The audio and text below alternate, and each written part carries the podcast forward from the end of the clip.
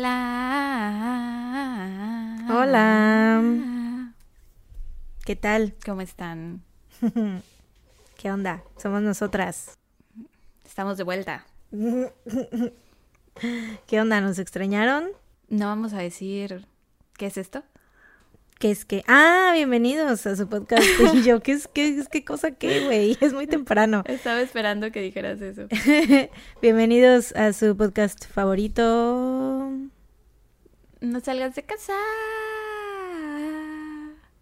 Tun, tun, tun. Yo soy Sahara. Yo soy Mariana. Y ahora sí, aquí estamos una vez más, de vuelta, después de una semana que los dejamos sin episodio. Un perdón. Ya les pedimos perdón la semana pasada, pero bueno. Eh, Sí. Hoy estamos de vuelta.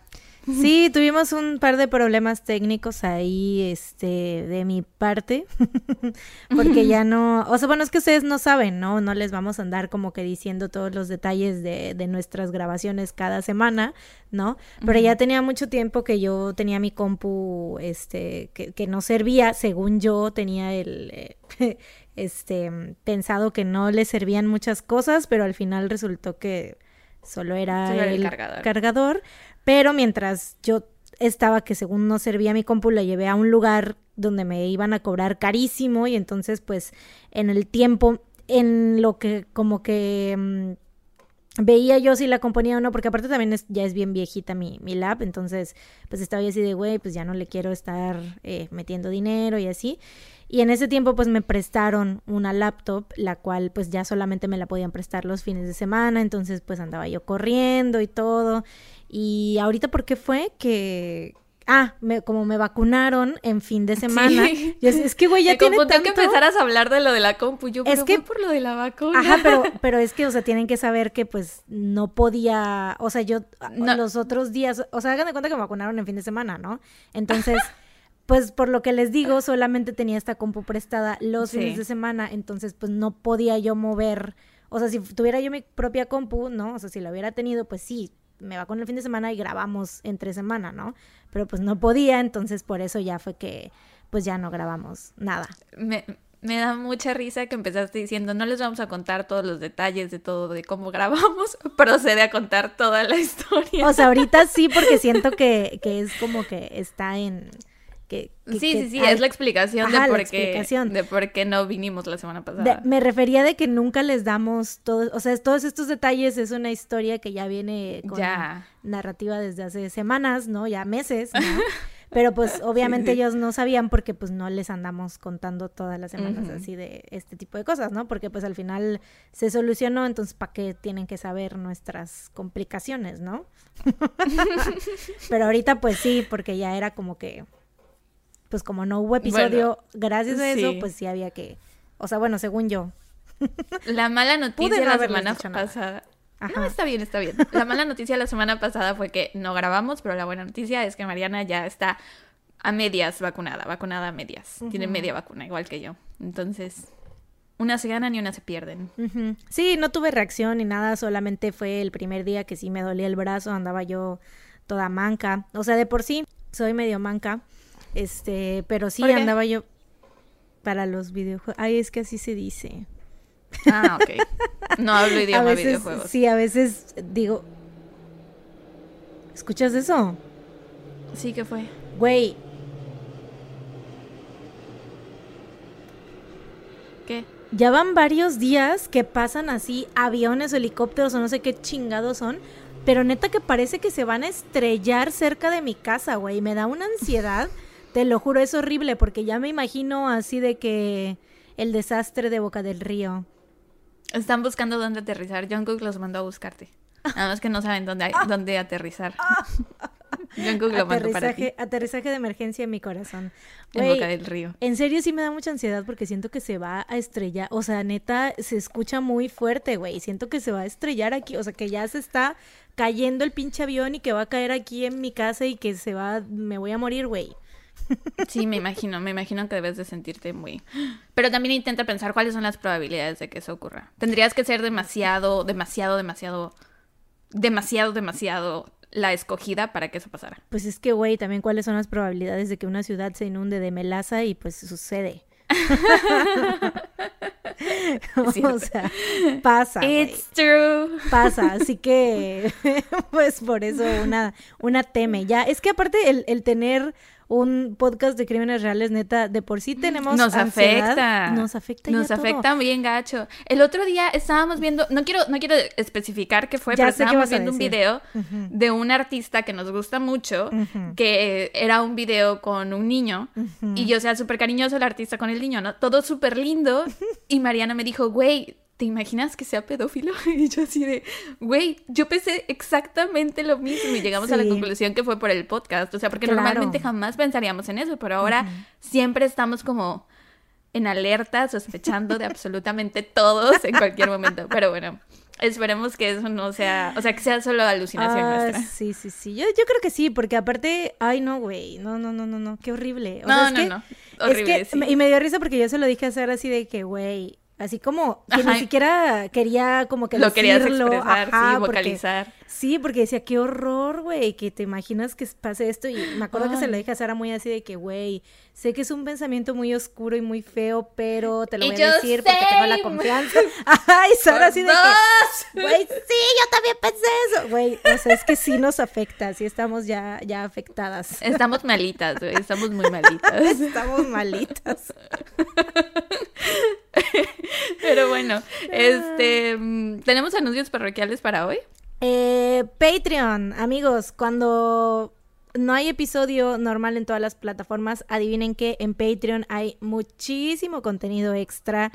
El cual pueden, de por sí, o sea, los episodios normales los pueden eh, es- escuchar de principio a fin cuando se les antoje, pero en Patreon hay todavía más contenido, hay ya muchísimos episodios extra, eh, Ujú. como unos que 15, 16, por ahí así, ¿no? 15, creo. Ujú. Ujú. Este, y aparte, para Todos con nuestros temática. Patreon VIP, ajá, hay minis que son, eh, pues, ya Como ahora, 26 minis ajá, llevamos. que ahora ya son en video. em, Ajá. Ajá, that's right. este, en ellos, ahorita el último que hicimos fue, uh, se puso bueno, la neta, el chisme. Ah, Sí, Tremendo les pedimos por. Instagram que nos mandaran chismes secretos, opiniones impopulares. Y eh, el último mini que grabamos, que es el que va a salir mañana, eh, somos nosotras reaccionando a sus chismones y secretos. Y así estuvo muy es. interesante. Estuvo Porque aparte también nos fuimos un poco de hocico nosotras. cañón, güey. Entonces- Más que nada yo contando toda mi vida ahí, güey. O sea, entonces, si quieren eh, enterarse de todos los chismones, ya se los habíamos dicho, si les gusta el chisme, ser Patreon VIP es lo de ustedes porque hay mucho, Sí. mucho chisme ahí. Eh, y de por sí, ¿no? O sea, en los minis anteriores ha habido mucho chismón. eh. Alto, alto chisme, la verdad. Este, y aparte, por ejemplo, o sea, si nada más pueden apoyarnos con un dolarito o así, ahorita justamente la próxima semana, el próximo episodio, tocan los saludos a todos nuestros Patreons eh, nuevos que se unieron en, ahorita en Ajá. el mes de septiembre. Entonces, este, mm, a- eso sí, a partir de un dólar, tres dólares, seis dólares, todos, todos, todos tienen su saludito. Em, y ajá, pues sí, ¿qué más? Contenido extra, muy bueno, muy, muy padre con las tuntuntun, se pone, se pone bueno, la verdad. Y ya saben, si no pueden apoyarnos en Patreon económicamente, nos pueden apoyar compartiendo el podcast, recomendándoselo a sus amigos, en todos los grupos de WhatsApp, en todos los grupos de Facebook en los que estén, compartiéndolo en sus historias, eso es muy bueno. O tuiteando así de, arroba no salgas de casa, es mi podcast favorito del mundo mundial. Eso nos ayuda un montón, específicamente ese tweet. Así con esas palabras. Ese es el que más nos sirve. Eh, porque nos llega mucha gente que dice, wow, en serio es el mejor podcast del mundo mundial. Y nosotras sí. Eh, entonces, sí, recomiéndennos. eh, y si nos escuchan en Apple Podcast, pues déjennos una calificación de cinco estrellas y un mensaje bonito, alabando nuestras dulces y bellas y melodiosas voces. Y mm, ya, ¿no? Así es. Síganos en Facebook, Twitter, Instagram. Y si dejan alguna TikTok. crítica, asegúrense que sea constructiva y aparte, asegúrense de escuchar, escuchar primero todos los episodios y no se basen en los primeros nada más. No, Porque si llegan a poner- cuando... Cosas así como de que, ay, que el audio que está bien feo o que, ay, que no sé qué, o sea, ¿sabes? Cosas que ya no suceden, ¿no? Y es como de, güey, Creo pues, que nunca nadie nos ha dicho nada así como de, ay, el audio está bien feo. O sí. Creo que sí, ¿no? Al principio. Yo llegué a ver en Twitter, hubo uno no somos nosotras las que decimos nosotras todos los días. Este, no, pero hubo uno en Twitter muy bueno que decía, o sea, me gustó porque era una chava que decía, estaba recomendando el podcast y decía, en sus primeros episodios el audio no es muy bueno, pero aguántalo porque mejora, después mejora, te lo prometo. Fighting. sí, yo así de she's she's right. Eh, tiene toda la razón. que lo que me da mucha risa es cuando alguien empieza a escuchar un episodio en donde a lo mejor contamos un caso que tiene que, que salió en una película o en un libro o algo así. Y entonces, antes de terminar de escuchar el caso, nos ponen en Instagram, ay, ¿sabían que hay una película o un libro de ese caso? Y después lo terminan y escuchan que decimos que hay un libro o una película y después ponen, ay, ya terminé de escuchar el caso. Ya me di cuenta que sí saben. Me da mucha risa eso. Ya sé, ya sé. Porque es como cuando, o sea, que quieres decir algo, como, supongo que a ustedes les pasa mucho, ¿no? Que Quieren entrar en la conversación y no pueden. Ajá, sí, ha de ser frustrante. ¿eh? ¿Qué, se ya sé, can't relate. no, a mí me pasa con todos los podcasts que escucho. Siempre estoy así de, ¿qué? ¿Cómo? Sí, siempre respondo.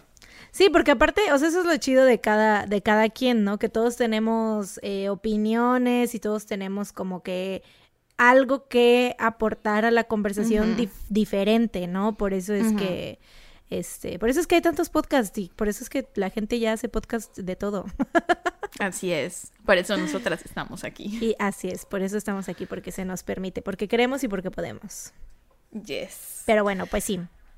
Apóyanos en mm. Patreon si eh, desean que este podcast siga sucediendo. sí, y también para que nos compremos sillas nuevas. Así es, miren. Ahí les va el concierto. Ay, la mía ya dejó de sonar, pero sí sonaba. Bueno, más o menos ahí sonó. Necesitamos sillas nuevas. Que sea nuestro regalo de aniversario el próximo año. Sí, a su De ustedes para nosotros. Silla gamer bien chida, güey. De ustedes para. ok. ¿Tenemos algo más? Ah, punto final sobre Patreon. Si quieren saber más sobre cómo funciona nuestro Patreon, váyanse a nuestras historias destacadas. Ahí está una de ellas que dice Patreon, que nuestra mm. poderosísima Mary nos hizo El, el, favor. De verdad no sé qué hicimos para merecer a Mary, ¿eh? Algo, algo bueno debimos de haber hecho. Porque se, se, dio la tarea de eh, explicar muy bien, como ella es Patreon de 6 dólares, obviamente poderosísima, este, se dio la tarea de explicar cómo funciona, este, entonces, como ella es Patreon, pues ella les puede decir más, ¿no? Sobre cómo, este, pues, funciona para los Patreons y así, porque nosotros luego ni siquiera sabemos, ¿no? ¿Verdad? Para quienes no sepan quién es Mary, es la chava que nos lleva, bueno, que hizo la cuenta de fans. que nos lleva, la que nos como lleva. Si, como si le pagáramos a las redes sociales. no, y aparte creo que hizo, hizo un grupo en Facebook.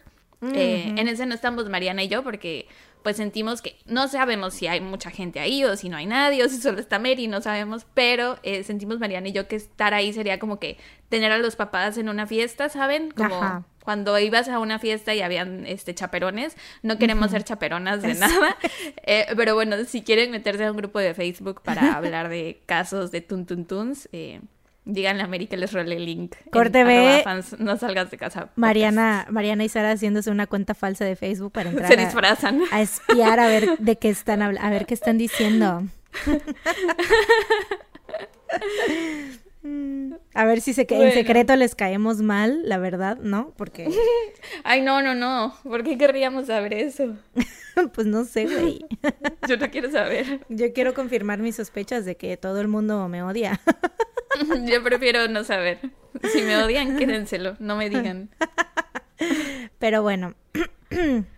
¿Empezaremos? pues sí, ¿no? Ok. Yo hoy te voy a contar el caso de Hannah Overton y Andrew Bird. B-U-R-D. Bird. Antes de empezar, te quiero dar un dato muy interesante sobre Hannah. Y es que su abuelo materno era Marshall Applewhite, también conocido como Boito. entre otros nombres. Este señor fue un líder religioso estadounidense, fundador de la secta Heaven's Gate. ¿Sabes cuál es? La que todos se suicidaron con unos tenis Nike. Bueno, traían puestos unos tenis Nike y se suicidaron pegándose con los tenis. Em, ajá, fue organizador en 1997 de un suicidio colectivo que fue el de Heaven's Gate, el más numeroso en la historia de Estados Unidos. Entonces me pareció que era interesante. No tiene nada que ver con el caso de Hannah, pero ¿cuáles son las probabilidades de que haya como dos historias en una misma familia. Y que aparte que tu abuelo sea como líder de culto que organizó un suicidio masivo. No sé, me parece muy interesante. Hannah Science, ese es su nombre de soltera, creció en el seno de una familia cristiana, era hija de un pastor y de una ama de casa. En su adolescencia pasó varias festividades trabajando como voluntaria en un orfanato en Reynosa, Tamaulipas, donde alimentó, bañó y atendió a muchos niños sin hogar y esta experiencia le causó tal impacto que desde entonces ella todo el tiempo decía que quería adoptar a un niño. De hecho, ella siempre dijo que quería tener muchos hijos, por lo menos seis, quería tener una familia muy, muy grande. Em, ella solo tenía un hermano, pero pues su hermano no le hacía mucho caso y luego su papá, como era pastor, no estaba todo el tiempo en la casa, entonces solo eran ella y su mamá y se sentía muy sola y por eso quería una familia muy grande. Eh, y bueno, ves que te conté lo del abuelo, ¿no? También pasó algo con su papá, o sea, esta es una familia muy interesante. El papá era un predicador evangélico que fue arrestado en 1984 por el asesinato de una niña de 16 años. A la madre, güey. Ya sé cuáles son las probabilidades. What are the chances? Pues, quién sabe, pues ahí hay un gen malo, muy poderoso. Pues yo creo que puede ser el trauma, ¿no? O sea, el trauma de que tu papá sea un líder de culto que organiza un suicidio colectivo, tal vez te puede llevar a tu ser una persona muy violenta que termina asesinando a alguien y que tu papá y tu abuelo hayan hecho cosas así, te puede llevar a ti a una situación como la que estuvo Hannah. Em, más adelante, Hannah conoció a Larry, Larry Overton, se casó con él y juntos formaron su propia familia, tuvieron cuatro hijos Isaac, Isabel, Ali y Sebastián. O bueno, en inglés, Isaac, Isabel, Ali y Sebastián. es que suena muy distinto Sebastián a Sebastián. Sebastián. Sebastián. Bye, bye, Lil Sebastian. no la conozco. Güey, ¿no has visto Parks and Recreation? No la terminé de ver. Ah, Me quedé con la temporada 3. No, pero sí conoces a Lil Sebastian, güey, el pony. ¿Do I? Pues sale creo que desde la primera o segunda temporada. El pony que todo el mundo... El, el pony, güey. Lil mm. Sebastian. Que todo el mundo está traumado con él, güey. Que hasta Ron es como de que, güey, Lil Sebastian. O sea, todo el mundo lo ama. Es como la mascota tal vez me del pueblo. entonces... Tal vez no llegue entonces tan... Tal vez me quede en la 1 entonces. Ala, pero según yo sale desde la 1, güey. Pero bueno, no tengo el dato exacto, entonces no te puedo no puedo confirmar o negar. En donde yo me quedé, Chris Pratt todavía no empieza a andar con Aubrey Plaza. No, pero se tardan, se tardan. Ah, ok. Yo pensé que era más rápido. Sí, no, no, no. Todavía sigue andando con Rashida Jones, ¿se llama? Ajá. Rashida. Ok. Bueno, ándale. Ajá. bueno, Sebastián.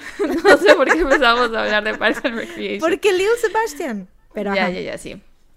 Larry se dedicaba a instalar luces en paisajes y Hannah fue enfermera por un par de años, pero después del nacimiento de su primer hijo decidió dejar atrás la enfermería para dedicarse a estar en casa con sus niños las 24/7. Entonces pues solo vivían con un salario, que era el de Larry, y pues instalar luces no es como un negocio que te deje muchísimo dinero. Em, entonces apenas si les alcanzaba para los seis, pero de todos modos se las arreglaban y a pesar de eso la pareja soñaba con adoptar a un niño. Larry también era cristiano y había hecho trabajo como misionero. No sé si él haya trabajado con niños como Hannah, em, pero ella era la del sueño de adoptar. Y eh, le había dicho a, a, Larry que específicamente quería adoptar a un niño que tuviera alguna discapacidad o un niño que ya estuviera grande, no tan bebé, porque esos son los niños más difíciles de que alguien adopte. Que alguien adopte. Ajá, generalmente buscan chiquitos. Estás diciendo Larry y yo no paro de pensar en Larry. ¿Larry Stylinson? Hablamos de Larry mismo Larry. Stylinson, sí, güey. Ya, ah, de hecho, ya nos han preguntado, ¿no? Así de que qué Sí, creemos de en Larry. Larry. Cada que, cada que ponemos preguntas, nos preguntan. Deberíamos hacer un paréntesis para decir si creemos o no en Larry. O lo seguimos dejando con la question mark. Yo creo que se tienen que quedar con la duda. Igual se estarán preguntando tal vez si somos... Lo revelaremos en Facebook. Digo, si en, en somos- Patreon. En Patreon. Tal vez se pregunten también si somos cookministas, taikukas. Ahora que ya es- nuestra onda es BTS y ya no One Direction. A ver qué, qué ships, este, a quiénes, quiénes creemos que son pareja en BTS. Sí, sí, sí. Lo uno- revelaremos en Patreon. Haremos una categoría extra. Sí, porque hay... 100 dólares. en- hay una, de todas estas que acabo de mencionar, hay una en la que sí creemos, así que lancen una moneda. ¿Cuál Y de será? nuevo, si quieren en saberlo, Patreons. Vamos a tener un nuevo, una nueva categoría de Patreon, 100 dólares al mes. Eh, cuando tengan, cuando tengamos 20 Patreons de 100 dólares, revelaremos nuestra, nuestra verdad. 100 dólares, no. Ánimo, ánimo, ánimo.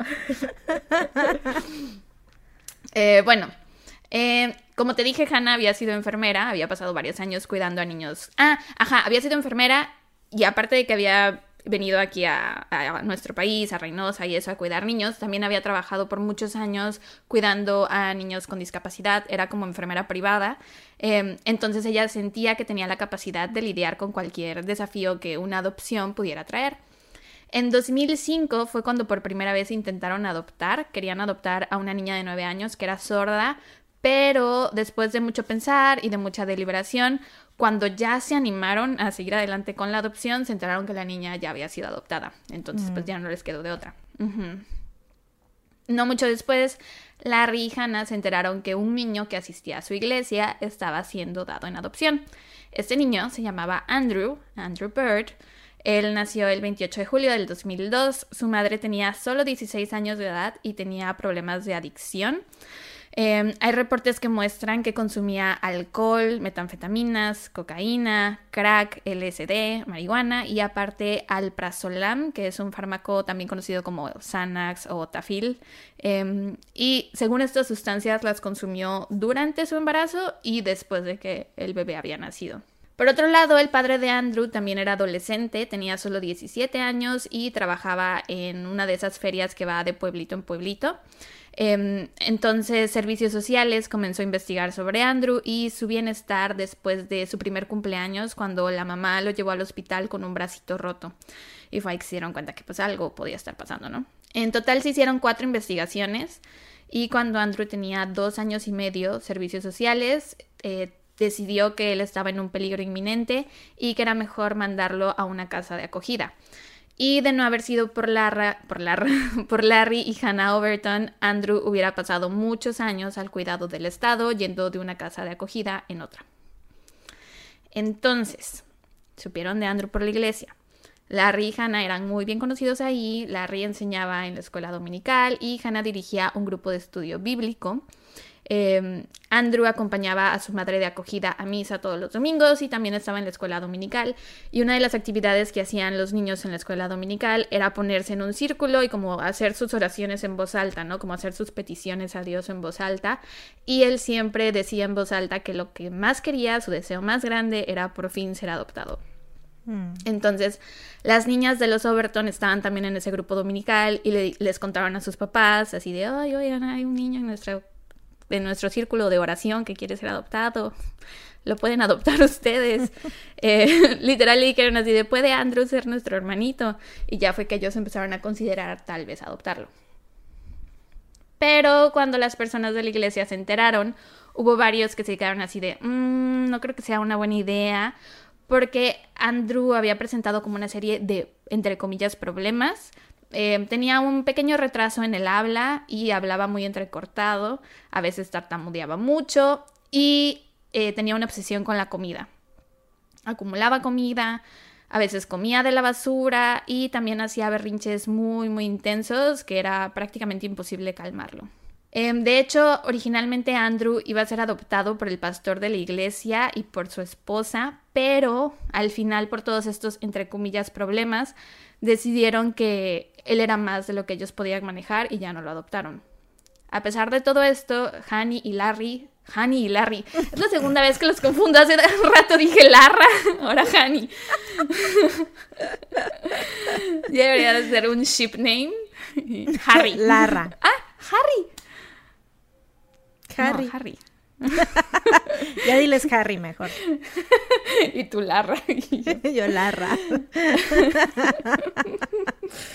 bueno, um, si se me cuatrapean las letras de nuevo, ya saben de quiénes hablo. Decía que a pesar de esto, Hannah y Larry aún así querían adoptarlo y específicamente era Hannah la que estaba convencida que Andrew mejoraría una vez que tuviera la estabilidad de un hogar permanente y que todo lo que necesitaba el niño era como mucho amor y atención. Y pues como ella había sido enfermera, ves que te dije que trabajó un par de años como enfermera privada para niños con discapacidad, eh, su trabajo más, más largo fue con un niño de cuatro años que se llamaba Michael Subialdea. Eh, Michael había nacido prematuramente, tenía parálisis cerebral, era ciego y no podía ni caminar ni hablar. Y la mayoría de los cuidadores que habían trabajado con él antes de que llegara Hannah, eh, lo único que hacían era dejarlo en su silla de ruedas. O sea, sí lo atendían y eso, pero lo dejaban en la silla de ruedas todo el tiempo. Y Hannah eh, sí intentaba, o sea, moverlo, lo llevaba a la alberca de su propia casa, ahí para que él pudiera mover sus extremidades y le daba masajitos. Eh, y lo ayudó muchísimo, tenían una conexión muy especial, tanto que los papás de Michael estaban muy asombrados con Hannah. Decían, es que, que superpoder tiene esta mujer con nuestro hijo que nosotros no podemos, o sea, no podemos hacer eso con él. Entonces, cuando ella se enteró de los supuestos problemas de Andrew, pues sí se sintió con la capacidad de ayudarlo, ¿no? Ella sentía que era una tarea que podía hacer. Em, entonces decidieron seguir adelante con el proceso de adopción. Y en la primavera del 2006 recibieron la noticia de que Andrew iría a vivir con ellos durante un periodo de prueba de seis meses antes de que finalizara la adopción.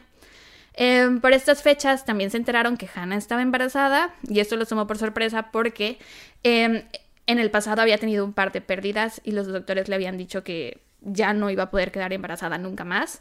Eh, pero sorpresa, sorpresa, quedó embarazada de nuevo y entonces de tener cuatro hijos a tener cinco hijos pasaron a tener seis hijos en una cosa súper rápida, ¿no? De ser una familia de seis pasaron a ser una familia de ocho y su ingreso económico seguía siendo el mismo, solo el sueldo de Larry.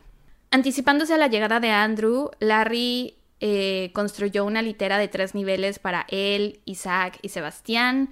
Como sabían que Andrew amaba Spider-Man, le compraron todo de Spider-Man, sábanas de Spider-Man, cepillo de dientes de Spider-Man, toallas de Spider-Man, eh, platos, vasos, todo era de Spider-Man.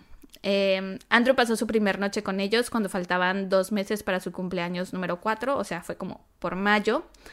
Le empezó a decir mami y papi a Hannah y Larry enseguida, lo seguía a todas partes, se llevaba muy bien con los otros niños de la casa, parecía disfrutar de tener hermanos y hermanas con quien jugar. Y aunque había cosas que aún se le dificultaban mucho, le daban miedo, por ejemplo, nadar, estar en grandes multitudes y el sonido de globos estallando, que same a las tres, a mí también me dan miedo, poquito, poquito a poquito le, las iba superando. Y los Overton estaban ahí para ayudarle, le decían eh, un pasaje de la Biblia que dice, todo lo puedo en Cristo me fortalece. No, todo lo puedo en Cristo, que, me fortalece. Ajá. Eh, y aparte le decían que lo amaban y que estaba en un entorno seguro y que pues eran su familia y ya sabes, ¿no? Algo que notaron Larry y Hannah fue que Andrew no actuaba como un niño de cuatro años debía actuar. Como tenía su retraso en el habla, cuando quería algo simplemente lo señalaba y gruñía en lugar de decir quiero tal cosa, ¿no? Sus habilidades motoras estaban muy por detrás de los otros niños de su edad. Em, y por ejemplo, les ponían una alberquita inflable en el patio de la casa. Y a él siempre le tenían que poner chalecos salvavidas. Aunque fuera una alberquita así de este vuelo, un niño de cuatro años sí se puede parar bien ahí. Pero por si las dudas, siempre le ponían chalecos salvavidas. Y cuando estaban en la casa, Andrew pasaba más tiempo jugando con Sebastián, que tenía dos años, en lugar de jugar con Ali, que tenía cuatro como él. Y todos estos problemas eran normales para ser un niño que había crecido con tanta inestabilidad y realmente no eran tan alarmantes. El verdadero problema era su obsesión con la comida que también hay muchos niños que crecieron en casas de acogidas que desarrollan una relación extraña con la comida, porque hay veces que no, o no les dan bien de comer, o usan la comida para castigarlos, o no saben cuándo van a volver a comer. Entonces, pues es normal que tengan, eh, pues, desórdenes alimenticios. Los problemas de Andrew era que independientemente de la cantidad de comida que comiera, se quejaba que tenía hambre todo el tiempo. Si se le negaba una segunda o tercera ración de comida, hacía berrinche o se tiraba al piso a buscar migajas de comida. En un par de ocasiones Larry y Hannah lo cacharon intentando comer comida para gatos, crayolas, pasta de mm. dientes, pedazos de alfombra, güey, chicles tirados en la calle, colillas de cigarros, básicamente cualquier cosa que se encontrara tirada se la quería comer. Esto no le preocupó mucho a los Overton porque se les había advertido que los niños de casas de acogida a menudo acumulaban comida y tenían más probabilidades de tener trastornos alimentarios y otras parejas que habían adoptado les aseguraron que sus hijos habían tenido problemas similares y que los habían superado. Entonces ellos asumieron que con el tiempo y con amor y paciencia, pues Andrew superaría los suyos también. Sin embargo, su comportamiento empeoró en septiembre después de que la familia estuviera involucrada en un accidente de coche. Ese día Larry y Hannah habían tenido una cita con el obstetra y habían llevado a los niños con ellos para que estuvieran ahí cuando les dijeran si iban a tener un hermanito o una hermanita, ¿no? Eh, cuando iban de regreso a casa, Larry iba manejando y entonces se distrajo y se pasó un alto y otro coche lo chocó. Hannah iba en el asiento del copiloto y se había bajado el cinturón de seguridad para poder girarse a platicar con los niños que iban en la parte de atrás y con el impacto se sacudió hacia adelante y se golpeó la cabeza con el tablero, empezó a sangrar así súper horrible, eh, tenía sangre escurriéndole por toda la cara, pero no se dio cuenta en ese momento, su mayor preocupación eran los niños, entonces así toda ensangrentada se volteó a hablar con ellos y cuando Andrew vio su rostro así se puso muy muy mal. Ese día terminaron en el hospital y Andrew varias veces preguntó si su mamá estaba bien y también no paraba de decir que tenía hambre. Hannah salió del hospital, pero pasó las siguientes semanas con collarín y le dijeron que tenían que guardar, que tenía que guardar reposo. Entonces, muchas personas de la comunidad, familia, vecinos y miembros de la iglesia se ofrecieron a ayudar a los Overton a cuidar a los niños, así que por un tiempo hubo mucha gente que entraba y salía de la casa como si nada, y eso fue muy difícil para Andrew, o sea, eso también empeoró su comportamiento. Tenía picaduras de mosquito en el cuerpo y no dejaba de rascarse, se rascaba tanto que se formaba llagas. Entonces Larry le puso calcetines en las manos para que ya no se pudiera rascar, pero Andrew no se detuvo hasta que se provocó una infección por estafilococos en los brazos. Aparte de esto, sus berrinches o rabietas se hicieron más intensas, ahora se golpeaba la cabeza contra el suelo y lloraba desconsoladamente por horas, y por las noches comenzó a levantarse de la cama para ir a la cocina a buscar algo de comer. Entonces, los Overton instalaron un monitor de bebé en su cuarto para ver a qué hora se paraba, si llevaba comida al cuarto, etc. Y fue por ese monitor que vieron que Andrew había intentado comerse parte de su colchón y también eh, la pintura de la pared. Un día Larry le preparó un gran plato de salchichas y una docena de huevos para desayunar. Andrew tenía cuatro años, güey. Eh, según Larry, él hizo esto para que a Andrew le empezara a doler el estómago y se diera cuenta que comer en exceso le podía hacer daño. Entonces le sirvió toda esta comida, Andrew se la devoró, vomitó y después de vomitar pidió más comida. El 25 de septiembre un supervisor de adopción fue a casa de los Overton a ver cómo marchaban las cosas y ahí Hannah le dijo pues lo que pasaba con Andrew sobre su forma de comer y así y el supervisor sugirió que Andrew podría tener pica que es un trastorno alimenticio que se caracteriza por el deseo de consumir cosas que no tienen valor nutricional. El domingo primero de octubre, Hannah se quedó sola en casa. Eh, ajá, se quedó sola en casa con Andrew y antes de que el resto de la familia regresara, Andrew empezó a pedir almuerzo, pero todavía no era hora de almorzar. Entonces estaba que quería comer y Hannah le dijo que tenían que esperar a que llegaran los demás porque Larry iba a pasar a comprar la comida y que aparte solo iba a tardar unos minutos. Eh, Andrew se frustró mucho, defecó en el piso de su recámara, después tomó su popó y le embarró en su cama, en su cómoda y en las paredes. Cuando Larry regresó y vio todo el desmadre, agarró las sábanas sucias llenas de caca y las tiró a la basura, agarró el colchón, tomó a Andrew, los llevó al patio y ahí los limpió a los dos con una manguera. Dejaron el colchón en el patio secándose y Larry regresó a la recámara a limpiar las paredes. Mientras hacía eso, Andrew fue a la basura y sacó las sábanas. Le dijeron que no hiciera eso porque estaban llenas de caca y él, la acababan de limpiar y estaba llenando de caca de nuevo todo. Pero Andrew no hacía caso, hizo esto varias veces y en una de esas Larry perdió la paciencia, tomó las sábanas, la puso en el asador de la familia y ahí las quemó. Más adelante él dijo que este no fue su mejor momento, que no se enorgullece de haber hecho eso, pero que estaba demasiado frustrado. Las sábanas estaban sucias y aparte ya le habían enseñado a Andrew que tenían un eh, juego de sábanas idéntico de Spider-Man. O sea, no era, no era que se iba a quedar sin ese tipo de sábanas que tanto le gustaban, había uno igual. Como el colchón seguía mojado, Larry nada más colocó una sábana sobre la base de madera de la cama, lo cual debe ser súper incómodo y suena súper raro y un poco cruel hacer que un niño duerma sobre la madera dura. En unas fuentes dicen que así fue, que fue como su especie de castigo tener que dormir sobre la pura base de madera. Pero otras fuentes dicen que esa noche Andrew ni siquiera durmió ahí, que durmió con Hannah y Larry en su cama, en su recámara. Entonces, quién sabe, pero les doy las dos versiones porque no sé cuál sea la, verdadera. Porque de todos modos, pues no tenía colchón, ¿no? Se estaba secando. Ajá, pero pues dejarlo, o sea, podía dormir en el sillón, compartir con uno de sus pues, hermanos. Quién sabe qué haya pasado ahí, ¿no? O sea, si, si es que sí lo dejaron ahí en el... Mm, pero pues, bueno, yo no lo veo tan cabrón. O sea, si fue como una manera de castigarlo, entre comillas, pues es como de, oye, pues aquí están las consecuencias de tus actos, ¿no? O sea, no sé qué tan duro sea. a mí no se me hace tan, tan cabrón. O sea, siento que pudieron haber hecho cosas algo peor, no mm, sé. Pues a mí sí se me hace un poco raro porque jamás había escuchado de que alguien castigue a sus hijos haciéndolos dormir sobre una base de colchón de madera sin colchón. O sea, como que suena muy específico. Por eso se me hace muy raro. Pero pues por lo, lo, que sucedió, ¿no? Por eso te digo, o sea, es como de que por las consecuencias de tus actos, o sea, ahorita pues te quedaste sin colchón porque te está secando, bla, bla, bla. Entonces pues vas a tener que dormir ahí por esto que tú provocaste, ¿no? O sea, yo mm. no lo veo tan mal. Ah, yo sí lo veo un poco mal. Yo sí, pero... si estuviera en una situación así, que no lo estoy, pero yo creo que si hay un, si hay un sofá o un sillón o camas de los hermanos, o incluso ponerle una colchoneta en el piso, hacerlo dormir en las tablas, se me hace muy cruel, sí se me hace cruel. A mí no, fíjate, no sé.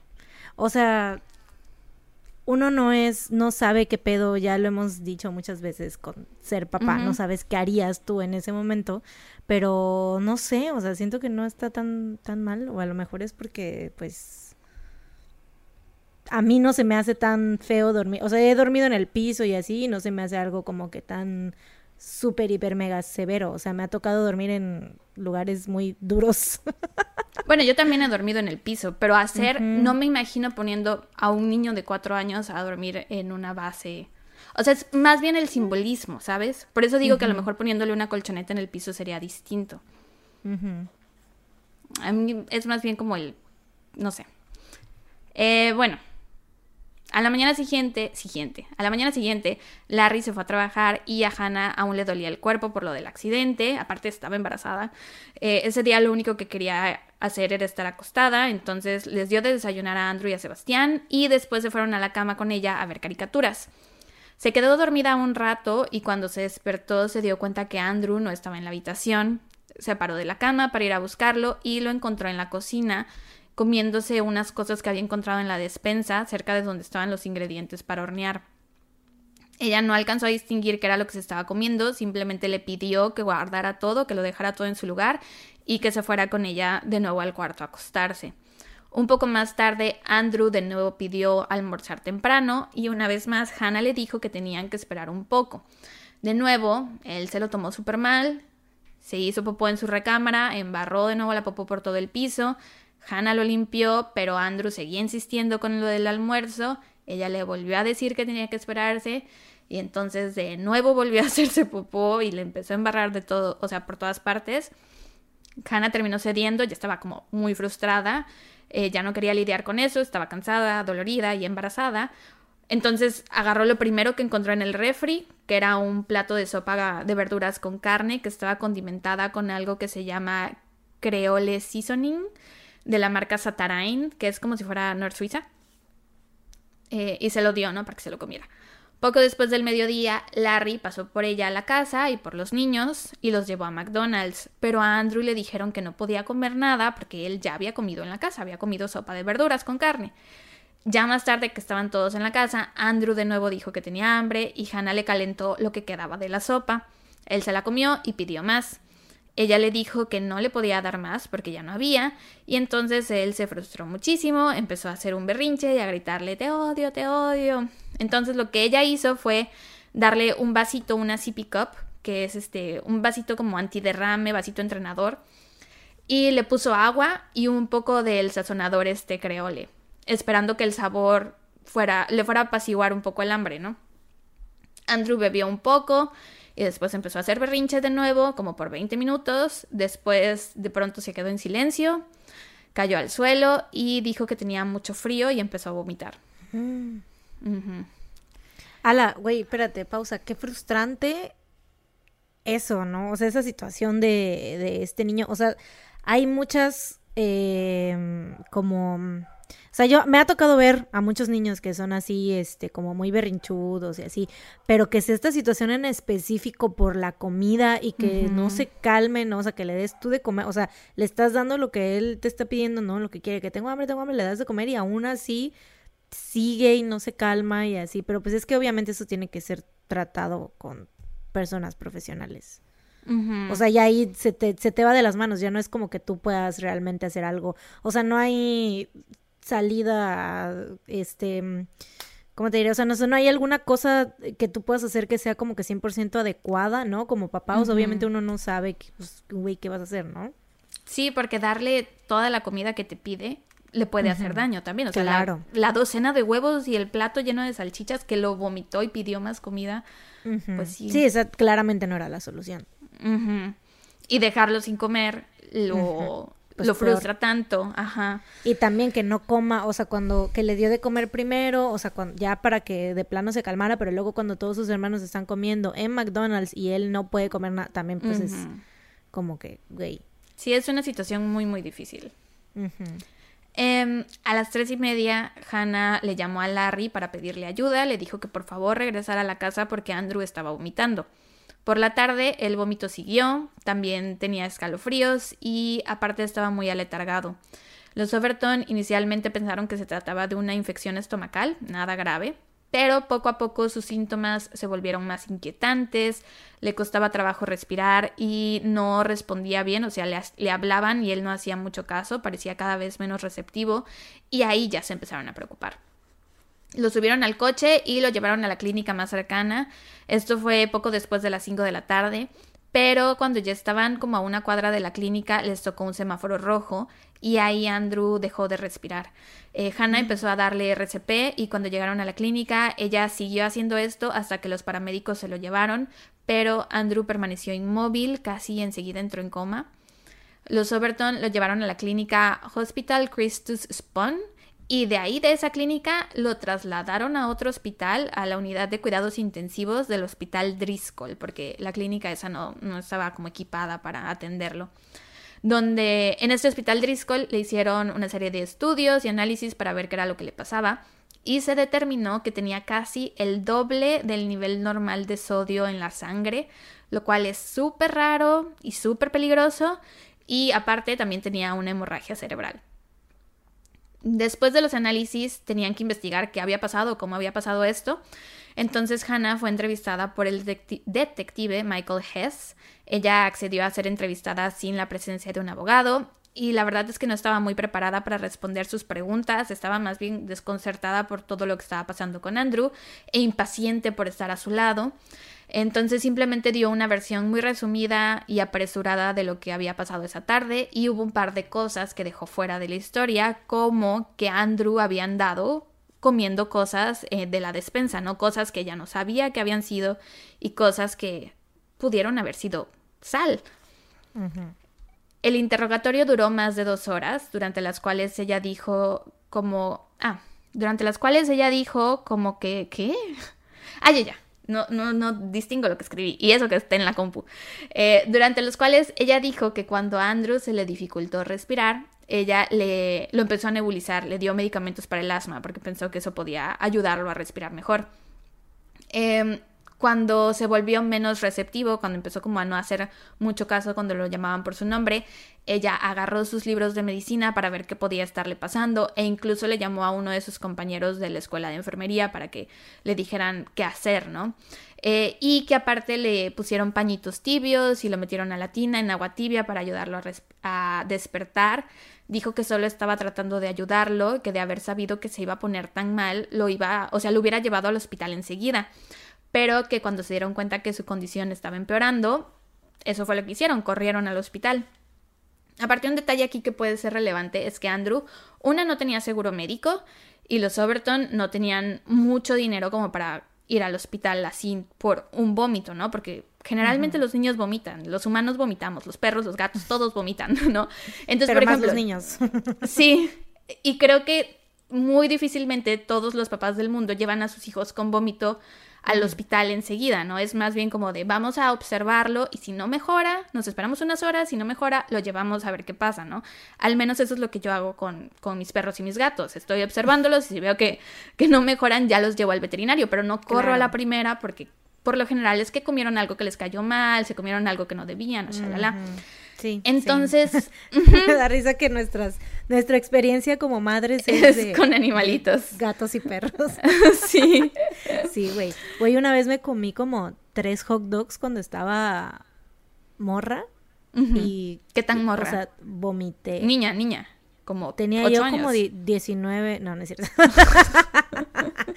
no, este, sí, tenía como 7 años, creo, no sé, pero es que me acuerdo que antes me llevaban con una tía que ella, o sea, me consentía mucho, a todo me decía que sí. Entonces yo era como de que me compró, me acuerdo que me compró un hot dog y fue así como de que quiero otro, mm, tengo más hambre.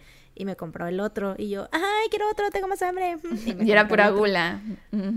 Sí, totalmente. Y en la noche la Mariana muriéndose, vomitando, la mm. fiebre, así, ay, horrible. Pero pues sí, no me llevaron al hospital, o sea, nada más dejaron que se me pasara el empacho y ya. Yo me acuerdo una vez pedimos una pizza de Domino's con champiñones, yo estaba chiquita, también habré tenido como siete años, pero los champiñones creo que estaban ya chafitas, medio caducos, entonces me empezaron a caer mal, yo me sentía súper mal mi mamá me dio un vaso de agua con sal.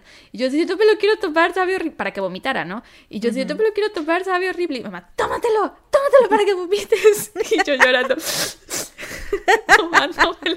Y vomitando al mismo tiempo, güey, horrible. y por eso voy a terapia. llorar y vomitar, güey. Es bien Sí, güey. Odio vomitar, es lo peor que me puede pasar. O sea, de por sí exacto, vomitar, ew, the worst ever. Y ver a otras personas vomitar o escuchar el sonido de o el olor, no. Luego la gente nos, nos han dicho alguien de que dejemos de hacer por Instagram, ¿no? Ajá, de que a ciertas personas nos, nos molesta que hagan esto de los ruidos de vómito. Y aquí lo estamos haciendo repetidamente una y otra. Diciendo que nos molesta también. pues fíjate, a mí no me molesta escuchar el, el sino escuchar real. Vómito de verdad, sí, sí, sí, same, same, same. Pero bueno, una disculpa a las personas que sí les molesta. Este... Ah, bueno, entonces te estaba diciendo, aparte de que, pues, uno no siempre lleva a los niños enseguida cuando empiezan a vomitar, pues aparte no tenían seguro médico para él, entonces imagínate llevarlo y que les dijeran así, ay, pues es que nada más es una infección nada o algo más, así. Nada más empacho son mil pesos.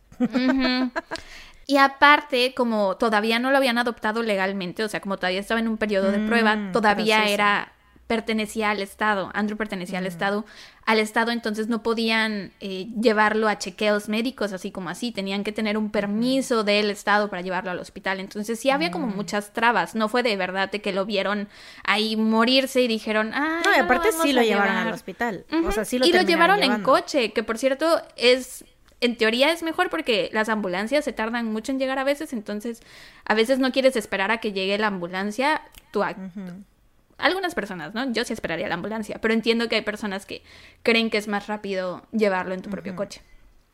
Pero bueno, el detective casi de inmediato se mostró escéptico hacia Hannah porque en su entrevista ella no parecía estar como muy afligida, parecía más bien nerviosa, como que hacía su respondía las cosas y al final había como un, una sonrisa o una risa nerviosa como eh, pues es que estaba vomitando, ¿sabes? Así. Eh, entonces eso al, al, detective se le hizo muy raro. Y aparte de que estaba nerviosa, también se veía muy tranquila. O sea, no estaba como que temblando o llorando, histérica, bla, bla, bla. Que de nuevo, hemos dicho varias veces, uno no sabe cómo va a reaccionar ante estas situaciones, ¿no? Yo, por ejemplo, cuando son situaciones de salud en mi familia, de que alguien esté enfermo, alguien esté en el hospital, bla, bla, bla. Yo por lo general soy como la más tranquila, la más zen, porque alguien tiene que mantener la calma en la familia. Entonces, Hannah, al ser enfermera, yo creo que también tenía, no que yo tenga ese, esa práctica, ¿no? Pero me imagino que ella, al ser enfermera, tenía que mantener la calma en situaciones así. Sí, same. Aparte, o sea, una que eh, seríamos sospechosas, güey, totalmente, porque o sea, le, le, pareceríamos sospechosas a la gente, porque en, nuestro caso es más por nuestros mommy issues, ¿no? De que nuestras mamás se ponen súper tan, tan nerviosas que tenemos que nosotras.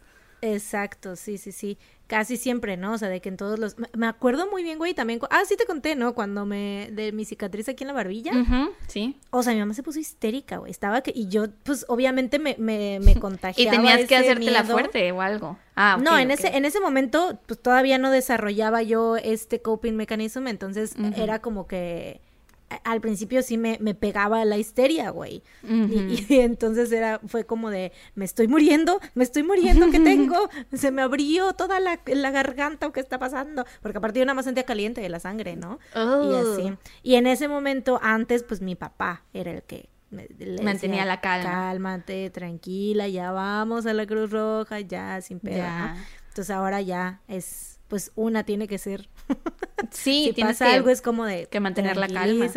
Tranquila, ma, ahorita vemos qué hacemos, no, no sirve de nada que te alteres. Fíjate que mi mamá sí es muy alterada en, en, esas cosas y en muchas también, pero por ejemplo cuando, cuando a mi papá lo operaron, mi papá lo, lo operaron de que tenía un tumor en el cerebro y era una operación súper riesgosa de que ya casi todas estábamos así de mi papá no va a salir de ese quirófano, bla, bla, bla. En esa ocasión mi mamá sí fue la, la, tranquila, la que estaba en calma, y nosotras éramos como... ¡Ah! Esa es la, la, ocasión en que más recuerdo que mi mamá sí se puso como su traje de super mamá. Sí. Y estuvo ahí para nosotras, para... Sí, same. ok, sigamos adelante. No, es que, güey, sí es cierto, tienes toda la razón, porque cuando, igual cuando murió mi papá, mi mamá fue la que, o sea, sí la sí sabía yo que ella había estado alterada porque al principio porque ella estuvo ahí, ¿no? Entonces, y ella no quería salir de, de, de, las, de donde tenían a mi o sea, donde había muerto mi papá en el, en el hospital, yo estaba fuera. Pero ya cuando ella salió y me vio, ya ella estaba tranquila ya. O sea, fue como que se desmoronó allá y yo no la vi, ¿no? Y ya conmigo fue como que igual.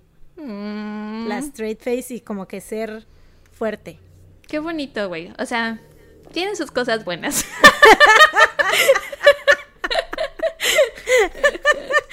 Por ejemplo, de, ese, de esa vez de lo de mi papá que estaba en, en terapia intensiva, que te digo que todos así pensábamos que ya, pues nos dejaban pasar a verlo, ¿no? Y mi mamá nos decía, eran, teníamos cinco minutos para verlo cada una, porque eran, creo que 15 minutos la hora de visita y nos lo teníamos que repartir, ¿no?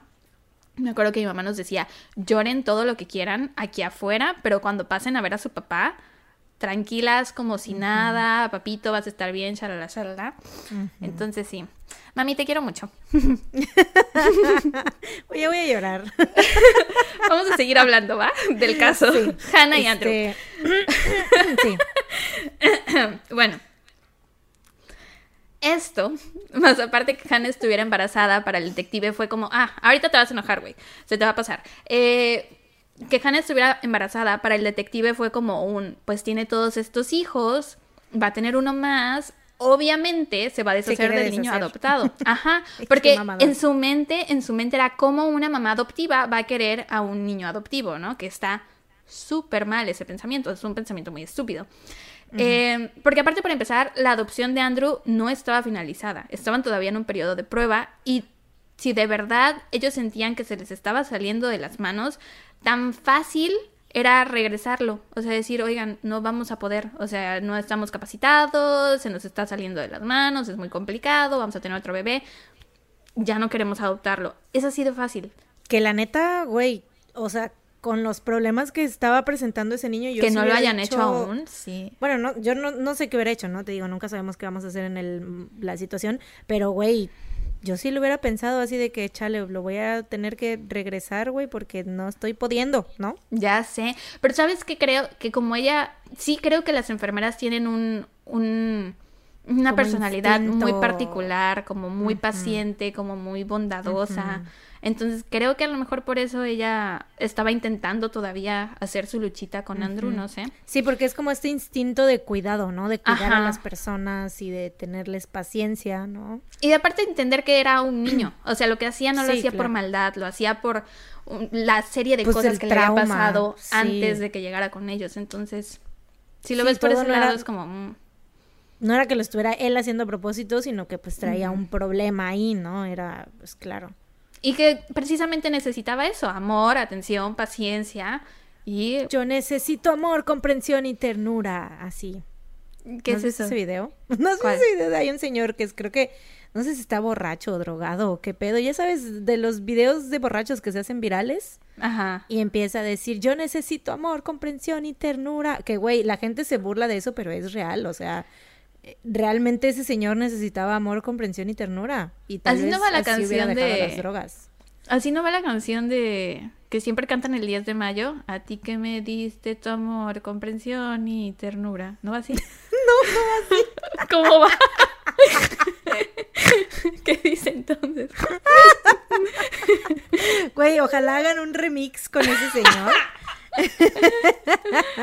la canción de, ¿cómo es? Denise de Calaf, ¿no? O que la, de, que la que siempre ponen el 10 de mayo. Ajá, no sé Y- quién es, pero... Y, el, y ese señor, a ver, vamos a buscar la letra, por Víctor, recuerda.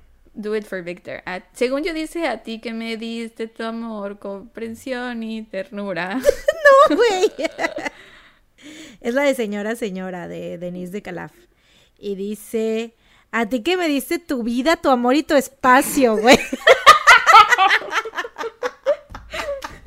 Y no hay otro párrafo. No se repite Güey, después con el amor, que es- quiero ese remix con ese se- con el señor de mira te voy a enseñar al señor de amor yo necesito amor Yo necesito amor, comprensión y ternura. No lo había visto. Eso necesito, yo no necesito No lo había visto nunca, güey.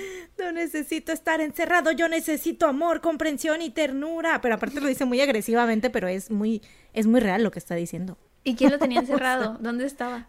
ay no sé güey no sé el contexto la neta no me voy a poner a ver todo el video de 11 minutos ahorita. 11 minutos. No, no, no. Sí, solamente puse la parte de amor, comprensión y ternura. A ver, a ver, vamos a checar toda la letra de Denise de Calaf. A ti que cargaste en tu vientre dolor y cansancio, a ti que peleaste con uñas y dientes, valiente en tu casa y en cualquier lugar. A ti te dedico mis, ser, mis versos, mis ser, mis victorias, a ti mi respeto, señora, señora, señora. sí, no, no, no, güey. A ti que me diste tu vida, tu amor y tu espacio, a ti que cargaste en tu vientre dolor y cansancio. No, güey, es tu vida, tu amor y tu espacio, no es amor, comprensión y ternura. Pues queda re bien. Sí, te digo que hagan el remix, güey. A ti que me diste tu amor, comprensión y ternura. Así, así tiene que ser. Lo vamos a hacer nosotras para el 10 de mayo. Se lo voy a mandar a mi mamá. Ay, sí, güey, sí, totalmente. Bueno, ajá, te digo, lo hubieran podido regresar porque todavía no lo habían adoptado oficialmente. Eh, se registró la casa de los Overton y esto empeoró todo porque los detectivos, los detectivos, los detectives vieron la cama de Andrew, Los detectivos. vieron la cama de Andrew que era solo una sábana sobre una base de madera sin colchón, aparte vieron el monitor del bebé, bueno, el monitor de bebé que estaba en su cuarto y esto lo usaron más adelante como un, tenían una cámara de seguridad vigilándolo, eh, pero pues solo era un monitor de Pues bebé. Es, no- es normal tener un monitor de bebé con niños, sobre Sí. todo es un niño que se levanta en las noches a morder el colchón y a morder, a, a comerse la pared, güey. Exacto. Y después vieron también las sábanas de Spider-Man que estaban todas achicharradas en el asador. Y todo esto en conjunto, sin saber todo lo que había pasado, pues sí se ve medio shady, como un poco de a lo mejor abuso, negligencia Sí, la hacia verdad, el sí.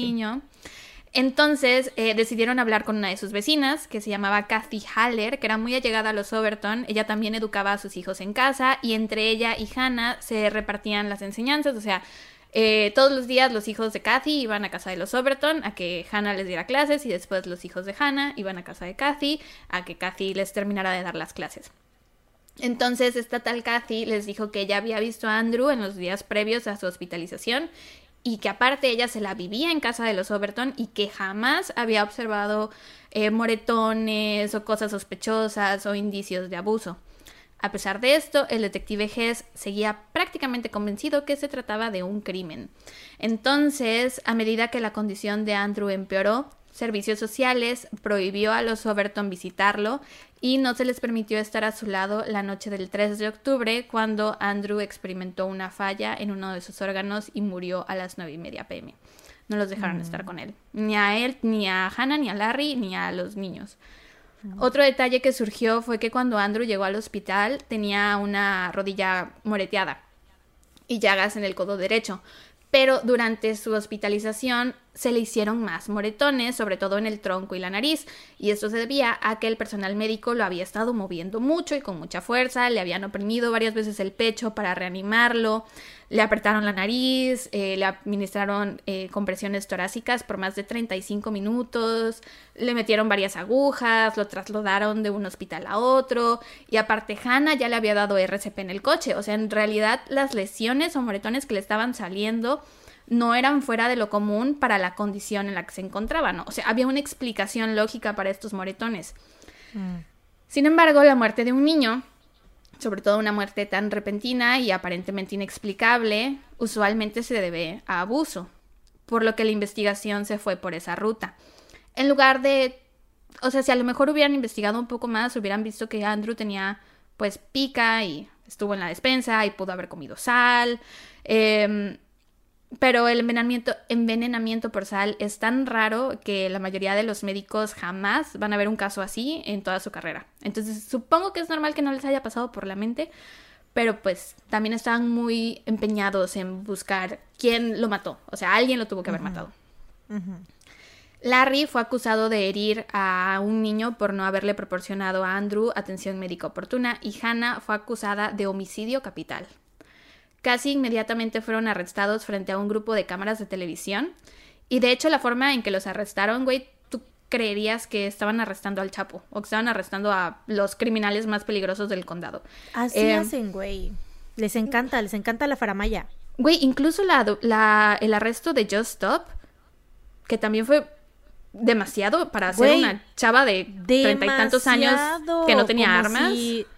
Como si se fuera a escapar, como si ella hubiera poner resistencia, o sea, nada que ver. Y como si fuera una pinche asesina, Ajá. ¿sabes? O sea, que entrenada o qué sé yo, güey. Exacto. O sea, no pues así, se pasan de verga a veces, güey, la neta. Así le hicieron a, a Hannah y a Larry. Ellos Pero andaban no, a veces, todo el tiempo, fuck the police. Todo el tiempo, exacto. Hay muy poquitos. Los dos policías del pueblo este que tú contaste una vez y ya. Ay, porque estaban chiquitos. Solo los policías chiquitos. Tan chiquitos, tiernos. Eh, así le hicieron a Hannah y a Larry. Ellos andaban en coche, habían ido a hacer unos mandados, los rodearon en el coche, les apuntaron con sus armas, güey, a dos personas que no estaban armadas y eran un chingo de policías. Los hicieron bajarse del coche y tirarse al piso, güey. Hannah estaba embarazada. Y de nuevo no tenían armas, no estaban oponiendo, oponiendo resistencia. Nada. Y ahí los esposaron. Ahora, se supone que el, abogado de los Overton, John Gilmore, tenía un trato con el detective Hess. El detective Hess le había dado su palabra, le había dicho que le iba a avisar si se iban a emitir órdenes judiciales y cuándo para que Hannah y Larry pudieran entregarse en lugar de que fueran a arrestarlos. Pero el detective no le avisó nada. Por otro lado, los medios de comunicación que estuvieron durante su arresto, todos sabían de antemano que iba a suceder. A ellos sí les avisaron. Y claro que se dejaron ir como hilo de media. Pintaban la casa de los Overton como una casa de terror, donde los niños todos eran abusados y maltratados y shalala. Jessie García, una trabajadora social, afirmó que Hannah había admitido haber obligado a Andrew a beber dos tazas llenas de chile con agua y que aparte había admitido haberle dado una paliza. Sin embargo, esta persona jamás presentó una documentación ni testigos para corroborar esto. Incluso el detective Hess desautorizó esta versión de los hechos en una audiencia y no fue usada como prueba en el juicio, pero el daño ya estaba hecho. O sea, Oye, y aparte, supongo que para ese entonces salió a la luz que el abuelo de Hannah era el señor este que había. el Sí, y lo de su papá también. Sí, y lo de claro. su papá. Eh, y bueno, empezó a correrse la voz de que Hannah había obligado a Andrew a tomarse dos tazas de agua con chile y que aparte le había dado una paliza. Y pues los medios de comunicación y la gente en general la empezaron a ver como una mamá que golpeaba a sus hijos, ¿no? Eh, por cierto, los otros niños de los Overton fueron colocados en casas de acogida y después se le otorgó custodia temporal a la mamá de Hannah, que se volvió a casar. Hannah tenía un padrastro y como se sospechaba que Andrew había muerto por abuso, el resto de los niños fueron entrevistados por un trabajador social para ver si ellos habían sido abusados en algún momento. Y ahí Isaac, que era el mayor, dijo que cuando ellos decían mentiras, cuando ellos sus hermanos decían mentiras, para castigarlos, eh, los Overton les ponían una semillita de chile en la punta de la lengua, que ese era su castigo. Supuestamente Hannah trabajó con un pastor de niñera, hace, o sea, muchos años antes de esto, y este pastor le había enseñado que era una forma de mostrarle a los niños que sus palabras tenían consecuencias, ¿no? Entonces por eso, por eso era el chilito en la lengua. Que ok, tal vez no sea la mejor técnica de crianza, ¿no? O sea, tal vez yo no le pondría una semillita de chile en la lengua a mis niños, pero de eso a, claro, mataron a un niño de cuatro años, creo que hay un, o sea, es un grande muy salte, o como dije la vez pasada, un grande muy ¿Grando salto. muy salte qué? ¿Cómo dije la vez pasada? Un grando muy salte. ¿Cómo dije la vez pasada? Un brinco muy salto. Es un brinco muy salto, exactamente. Un grando, O sea, un grando muy salte, claro. Eh, va mutando, va tomando nuevas formas. sí, güey. Es, ¿cómo se dice la evolución de los Pokémones o cómo es? Sí, güey, está, evol- está DJ evolucionando. Eso. Este, ya me fui de Pokémon a Digimon también yo, güey. Este, ya se me olvidó lo que te iba a decir. Ah, no, sí, ya me acordé. Pues es lo que te decía yo, güey, de la, de la cama. O sea, a mí no se me hace... O sea, sí es que sí, porque aparte ni siquiera hay como pruebas de que sí fue así, ¿no? De que sí durmió Ajá, en sí. esa cama. Y siento que no son, o sea, sí a lo mejor es algo que, como tú dices, no, uno no haría. O sea, yo no sé si lo haría, pero de eso a ya ser completamente, o sea, no sé si le llamaría yo abuso total a hacer, a dejar que un niño duerma en una cama de tablas, ¿sabes? Sin colchón. No sé, no sé, no sé si lo, si lo llamaría abuso. O sea, si es como cuestionable, como que cuestionable manera de criar, pero no sé si lo llamaría abuso. O sea, de que duermes en el piso o duermes en, en una superficie dura, ¿sabes? No Mm, sé. Creo que a lo Igual lo de mejor- la semillita de chile. Creo que a lo mejor podría ser si le dices al niño, duérmete ahí en la base de madera. Y el niño dice, ok. Y se duerme, pues a lo mejor no contaría como abuso, pero si el niño llora y dice, no quiero dormir aquí, tú lo obligas a dormir ahí. O sea, si el niño Pues es, quiere una- dormir ahí. es que es un tipo de castigo, entre comillas, igual lo que lo del chile, ¿no? Creo que los niños voluntariamente hayan dicho, sí, quiero una semilla de chile en la lengua. O sea, es lo mismo, ¿no? O sea, es una clase de castigo por, para que vean que sus actos tienen consecuencias y que no deben de hacer ese- esas cosas que están haciendo. A mí sí me parecen cuestionables los dos, pero también por eso... O sea, sí. No soy está- mamá. Porque Exacto, te sé digo, que yo es no haría ese tipo de cosas. Como algo muy difícil, de navegar, el saber qué cosas, o sea, hasta qué, qué punto tus acciones pueden traerle consecuencias a ese niño cuando sea una persona adulta, o sea que a lo mejor esa semillita de chile fue como el inicio de una bola de nieve. eh, Claro. Sí, los castigos en general, ¿no? O sea, castigar, porque ahorita ya ves con los nuevos métodos de, de, de ¿cómo se dice? De, parent, de parenting, ¿no? O sea, de crianza. es, es eso, ¿no? De que no golpearlos, no castigarlos y no darles negativo, o sea, como que cambiar la manera en la que formulas incluso las oraciones, ¿no? Al regañarlos, entre comillas, ¿no? sí. O sea, ya es. Porque, y aparte, pues ahorita ya obviamente eso existe porque ya se ha. Porque está comprobado que, que hay- habemos muchos adultos dañados porque crecimos con esa forma de crianza.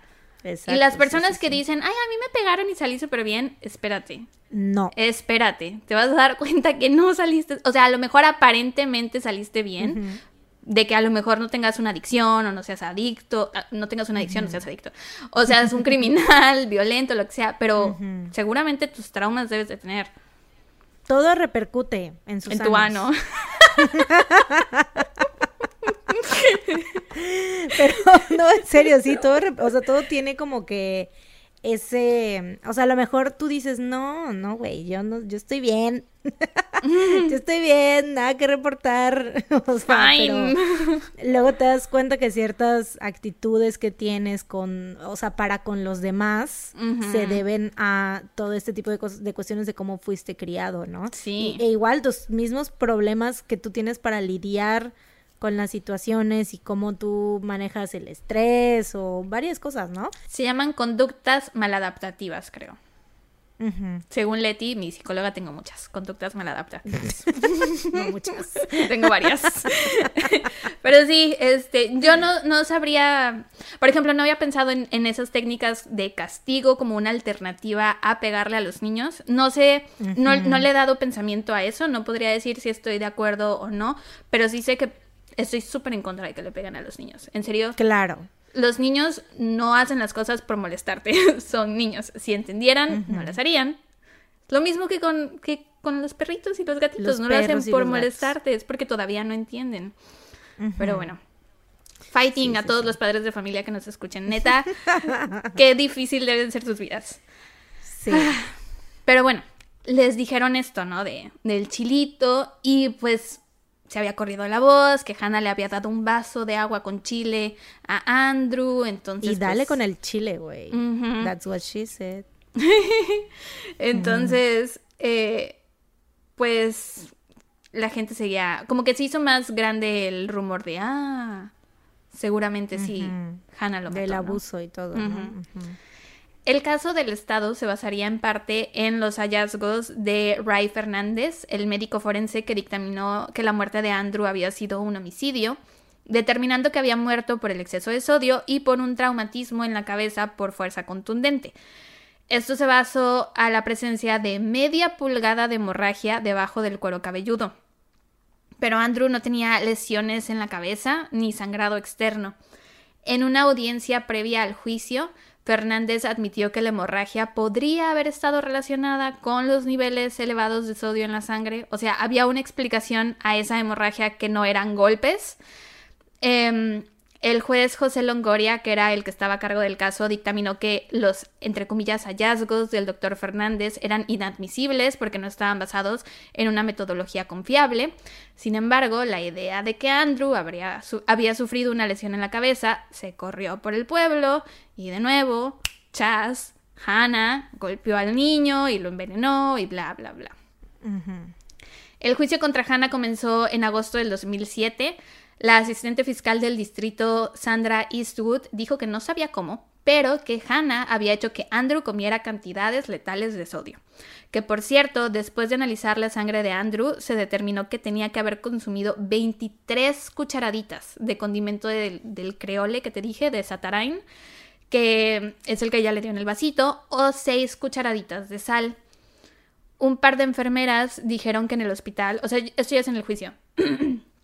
un par de enfermeras testificaron que en el hospital Hannah no se había comportado como una madre preocupada o asustada y que incluso la habían visto sonreír. Una de estas enfermeras no mencionó esto en su informe inicial del incidente. O sea, esto ya fue como un año después de todas las especulaciones y en las noticias y que Hannah era una mala persona. Pero antes sí, de ya eso... como diciendo, ay, ahora que lo pienso, sí, la vi reír un par de veces. Es verdad, es mala. Cuando recién la entrevistó a la policía, no dijo nada de eso. Y la otra nunca dio una declaración oficial a la policía. ¿Y te acuerdas que Andrew llegó con las llaguitas en su codo derecho? Bueno, dijeron que eran quemaduras de cigarro. Pero ni Larry ni Hannah fumaban.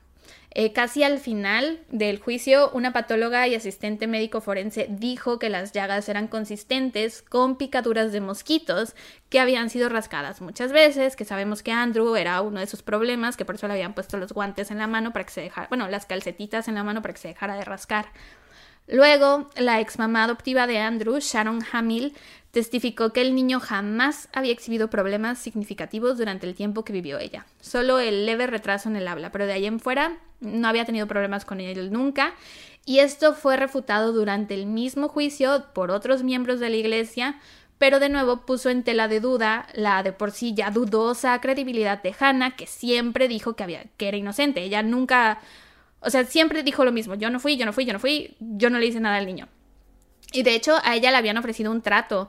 Eh, tenía que admitir culpa y entonces iría a prisión por unos pocos años o arriesgarse a ir a juicio y si perdía, pues corría el peligro de ser sentenciada de por vida, ¿no? Pero Hannah no quería admitir nada de culpa porque ella sabía que no era culpable. Bueno, ella decía que no era culpable. Entonces, pues se arriesgó a irse a juicio. Eh, ella creía que el jurado le iba a creer porque en su mente era como como una mujer de seis meses de embarazo, que aparte se estaba recuperando de un accidente automovilístico, había podido hacer que el niño, que hacía unas rabietas horribles, que todo el mundo sabía, eh, comiera toda esta sal, ¿no? Cómo aparte ella iba a saber cuánta sal lo iba a matar y cómo lo había obligado a tomar toda esa sal en un vasito antiderramante, que por cierto el chiste de esos vasos es que para que el líquido salga tú tienes que sorber, tienes que... si no, no sale. Entonces, si Andrew no hubiera querido tomarse eso, no se lo hubiera tomado. Eh, Aparte la sal, o sea, ¿quién va a saber que la sal mata, no? O sea, ¿cómo vas a decir, quiero matar a este niño y lo voy a hacer con exactamente seis cucharadas de sal? ¿Eh? O sea, ¿cómo? ¿Qué, qué, güey? No. Ya sé. Uno de los testigos de la defensa se llamaba Melinek, él era un perito, testificó sobre la pica y mencionó el incidente de Andrew en la alacena. Dijo que fácilmente Andrew pudo haber agarrado la sal y se la pudo haber comido a cucharadas. Otros testigos, otros testigos fueron miembros de la iglesia que hablaron de los inusuales hábitos alimenticios de Andrew y sobre la clase de mamá que Hannah era. Todos dijeron que era muy atenta y paciente y muy buena con los niños. Después de casi 11 horas de deliberación, Hannah... Ah, bueno, es que el jurado solo tenía dos opciones. O la encontraban inocente o la declaraban culpable de homicidio capital. No había como un intermedio, no había como un... A lo mejor fue culpable de no haberle conseguido atención médica al, al momento enseguida, ¿no? Cuando verdaderamente lo necesitaba. Em, entonces, después de casi 11 horas de deliberación, Hannah fue declarada culpable de asesinato capital y sentenciada a cadena perpetua sin posibilidad de libertad condicional. Larry también se declaró culpable de asesinato, bueno, más bien, Larry se declaró culpable de asesinato por negligencia, pero después de la sentencia de Hannah le ofrecieron un trato y lo dejaron libre bajo libertad condicional, solo tuvo que pagar como una fianza, lo cual fue considerado como una gran bendición porque quería decir que él iba a poder estar con los niños. Aparte, para este punto, Hannah ya había dado a luz al bebé del que estaba embarazada. Eh, a Larry le tocó criarlo solos, solo, pero también es como, como una persona puede obtener libertad condicional y otra cadena perpetua sin libertad condicional por exactamente lo mismo. Eh, el abogado pues defensor... es, toda la mierda legal que como que a huevo quieren... o sea, ya le dimos la culpa a esta persona, pues ya, la otra ya no importa, ¿no? O sea, ya armamos el caso todo en contra de esta persona, la mamá es la que tiene más las de perder, ¿no? A la que podemos hacer ver más como la villana, entonces ya echándole todo el peso a ella, pues ya la otra persona pues ya puede salir, ¿no? Exacto. El abogado defensor de Hannah habló con el jurado después del juicio y los 12 miembros le dijeron que creían que ella era culpable de asesinato por omisión igual que Larry, por no haber actuado lo suficientemente rápido para salvar la vida de Andrew. Pero ninguno de ellos creía que Hannah lo hubiera envenenado y tampoco creían que ella supiera que sus acciones o su falta de acciones resultarían en la muerte de Andrew. Eh, sí, güey, es que es lógico. ¿Quién va a saber que se puede envenenar con sal? Aparte, ya no le dio sal. Le dio como un vasito con una suiza. Que es como si te tomaras una tacita de caldo de verduras, ¿no? Sí, sí, sí. Eh, Después de que terminó el juicio, un pediatra llamado Edgar Cortés se puso en contacto con el abogado defensor Gilmore. Se supone que este doctor iba a ser un testigo eh, durante el juicio. Él estuvo presente en el juicio, pero jamás lo llamaron a testificar. Pero aquí no estoy segura porque el abogado no sabía de él. Em, el punto es que este tal Edgar Cortés le dijo que él había estado de guardia en el hospital Driscoll cuando Andrew llegó y que él lo había resucitado cuando lo transportaban a cuidados intensivos y que a diferencia de demás de otros médicos que habían testificado para la fiscalía, él era el único que conocía a Andrew de antes. Él había atendido a Andrew cuando él tenía solo tres años y aún vivía con su ex mamá adoptiva, que era la tal Hamil. em, que fue la que testificó diciendo que no, que Andrew nunca había tenido problemas de comportamiento ni nada. Pues este doctor que lo conoció en ese entonces dijo que Andrew era un niño muy dulce, pero que tenía muchos problemas y trastornos neurológicos y del desarrollo. Este doctor aparte decía que la muerte de Andrew había sido accidental, ya que los envenenamientos a niños por lo general son con sedantes, anticonvulsivos o medicamentos, rara vez con alimentos y que aparte el contenido del sodio en el sazonador este no viene en el empaque. Entonces como si Hannah hubiera pensado, ok, lo voy a matar con sodio. Incluso si lo hubiera pensado, en el empaque no decía cuántas cucharadas de, de sazonador darle. ¿Cómo iba a saber ella? Eh, eventualmente su equipo de defensa empezó a trabajar en apelaciones y en ver cómo podían demostrar la inocencia de Hannah. En 2010, Cynthia Orr, que era su abogada de apelaciones, le mandó el expediente del caso a Michael Moritz, que era un experto por en, en envenena- que era un experto en envenenamiento por sal. Este tal Michael había publicado un artículo en 2007 sobre el envenenamiento por sal, en donde examinó casos de niños que habían ingerido accidentalmente cantidades excesivas de sal y todas tenían el mismo perfil. Eran niños de entre 1 y 6 años de edad que habían estado en el sistema de acogida y todos tenían pica. Entonces Michael, digo, Andrew entraba perfectamente en este perfil. Después de que Michael examinó los registros médicos de Andrew, determinó que probablemente todo había sido accidental. Aparte, en el estómago del niño había muchísima agua. Y si estás intentando envenenar a alguien con sal, no le das agua.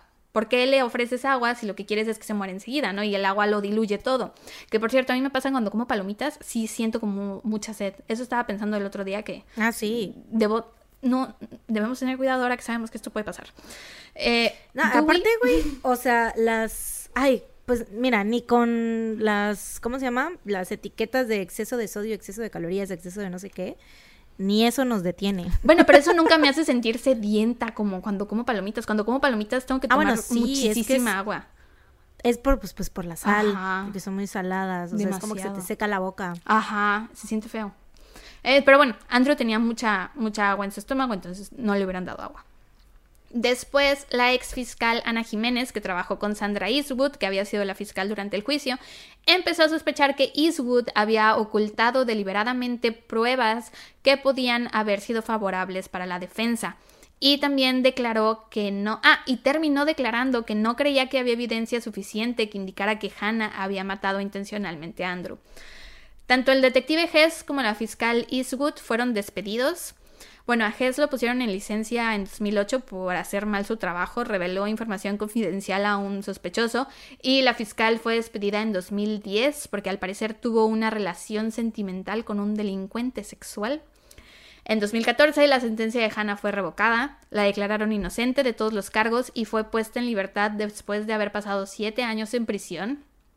Una vez que la dejaron libre, dijeron que probablemente nunca tuvo que haber ido a prisión y en marzo del 2018 el estado de Texas le dio 570 mil dólares como compensación por su injusta sentencia y aparte de eso, Hannah está recibiendo todos los meses desde entonces un cheque mensual de 26 mil dólares, de nuevo como compensación.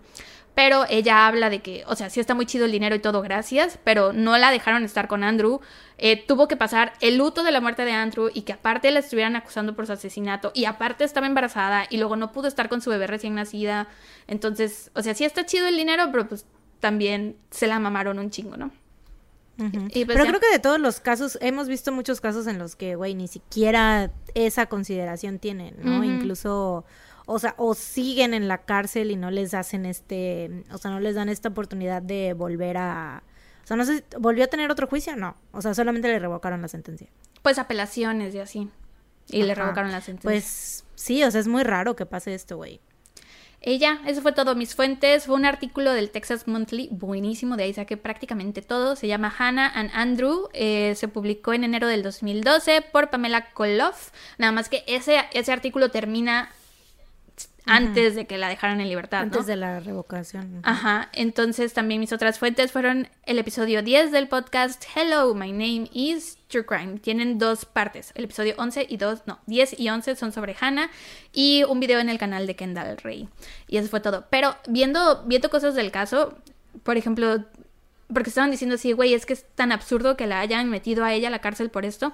Y por ejemplo, Casey Anthony, que es un caso que no hemos cubierto aún, pero que es esta mamá que, que su Ya estoy viendo a la gente poniendo. Claro que sí. Ya cubrieron el caso de Casey Anthony. Yo lo escuché de, de sus voces. Y hay comentarios. Hicieron eh, comentarios. Claro que sí. Yo, yo lo escuché. Por cierto, hubo alguien que nos puso en una foto así de, oigan, ya cubrieron el caso de Anastasia, no sé qué. No lo hemos cubierto, pero alguien le puso, sí, ya lo cubrieron y está buenísimo. Y la otra persona, "Ah, ok, lo voy a buscar. No lo hemos cubierto. Persona que está buscando ese caso, no lo hemos cubierto. Es que ya, ahora ya me da risa, güey. Antes me, me frustraba un poquito, he de, he de decirte. Este, ahorita ya me da mucha risa, porque es como de, ¿de dónde saca que cubre? O sea, porque no, porque ahí están, o sea, ahí es- no, no les estamos ocultando nada, todos los casos y la información, o sea, está incluso el resumen, ¿no? En la descripción de cada Sí. episodio, eh, los nombres están ahí, o sea, es como de, nada más si dan una scrolleada rapidita se van a dar cuenta si sí o si no hemos cubierto cierto caso, ¿no? O sea, si están teniendo un... Déjà vu. eh, una revelación, una- un déjà vu, un efecto Mandela, qué sé yo, se dan cuenta simplemente verificando en nuestro perfil. de Creo que alguien debería hacer de como Patreon. un listado de todos los casos que hemos Un cubierto. Excel. Ajá, sí, güey. Porque la verdad, a mí ya me pasó dos veces que sentí, güey, es que siento que ya hemos contado este caso, pero enseguida checo las fotos y digo, no, no lo hemos Es, contado. exacto, o sea, es eso, o sea, checas y te das cuenta que no. Bueno, pero te iba a... yo siento que es raro para nosotras, porque creo que, o sea, una cosa es escucharlo y otra cosa es investigarlo, redactarlo y contarlo, ¿no? Entonces para Es que hay nosotros sí muchos está que como tienen... que muy arraigado. Ajá, y hay muchos que tienen muchas cosas similares, con muchos detallitos que se parecen Ajá. y se nos sí, confunden. sí. Bueno, a mí se me cruzan los cables a veces. Pero lo que te iba a decir es que esta tal Casey Anthony, que la declararon inocente, no reportó a su bebé desaparecido como por un mes. No, varios, ajá, sí, sí, sí. Y entonces es como, esta mujer llevó al niño corriendo al hospital eh, al- y le dan cadena día, perpetua. Y a Casey Sí. Anthony la declararon inocente. Es como, ¿qué pedo? Mm. Pero bueno, eso fue todo por este caso. Bueno, muy bien. Gracias. Yo pensé que iba a ser como, como me, en un principio estabas hablando de que el abuelo y que el papá y el gen malo, yo dije, esta vieja mató al niño. Bueno, yo no Pero dije del gen malo. de- Tú lo dijiste. Bueno, yo lo dije porque pues la herencia, ¿no? Pero... Herencia maldita. O sea, sí, yo pensaba que iba a ser de que literal un caso como de, si has visto la de que quién mató a, a- no, justicia para el pequeño Gabriel o algo así, la de. Netflix. Pensé que iba a ser algo así, o sea, como de una historia de abuso familiar y así, pero, o sea, la neta que gacho que estuvo tantos años, güey, porque, o sea, siete años se podrán decir así muy fácil de que, ay, fue poquito, pero, güey, siete años en prisión Y también creo por que un crimen que no cometiste, sí está muy cabrón. Sí, y que aparte pues tenía sus, a sus hijos, o sea, que no los pudo, por siete años no los pudo ver crecer. O bueno, nada más a través de un cristal en prisión. Pero otra cosa que me parece triste de este caso, güey, es que si hubieran declarado enseguida que había sido envenenamiento por sal, porque él consumió sal, porque tenía pica, eh, siento que no porque, ¿sabes? La forma de contar el caso para hacerle ver a la gente que Andrew, pues, era un niño con muchos detalles, es decir, exactamente todo lo que hacía, ¿no? Y es entonces pintar a lo mejor esta imagen de que Andrew era como muy pesado o era una carga o así. Y pues siento que eso está gacho, porque es un niño que estaba. Que pues no estaba bien, estaba malito por toda. Estaba malito, eso suena feo. Pero bueno, tenía muchos problemas por toda la cantidad. de- Nosotras somos las Nosotras somos las malitas. Este, pero pues tenía una cantidad de traumas que a lo mejor no era necesario que salieran a la luz, pero para poner el Miren, Hannah en no... contexto Ajá. todo. Eso me pone Sí, un es poco triste. necesario. Es necesario que tengas que poner en, en contexto todo porque no sería lo mismo, ¿no? O sea, si no supieras esta parte, que, que fue lo que pasó en, en aquel entonces, ¿no? No se sabía bien, bien toda esta parte de, de lo que, de los comportamientos de. Andrew y así, ¿no? Porque esto que contaste de eh, las rabietas y de la cuestión, por ejemplo, de lo de la popó y así, ¿no? Eso sí te da ya un panorama muy diferente a que si nada más dijeran, no, pues el niño comía mucho y ya. Ujú. Sí, O sea, y no la te mamá puedes imaginar de- que... La mamá se aprovechó de que era glotón para seguirle y seguirle dando este de comer y así, o sea, no no es lo mismo. Exacto. Pero pues bueno, está muy triste porque pues sí murió solito. Entonces, solo cuatro años. Sí. Pero bueno. Ay, güey, yo no sé qué pasa con esta gente, la gente está muy loca, de verdad.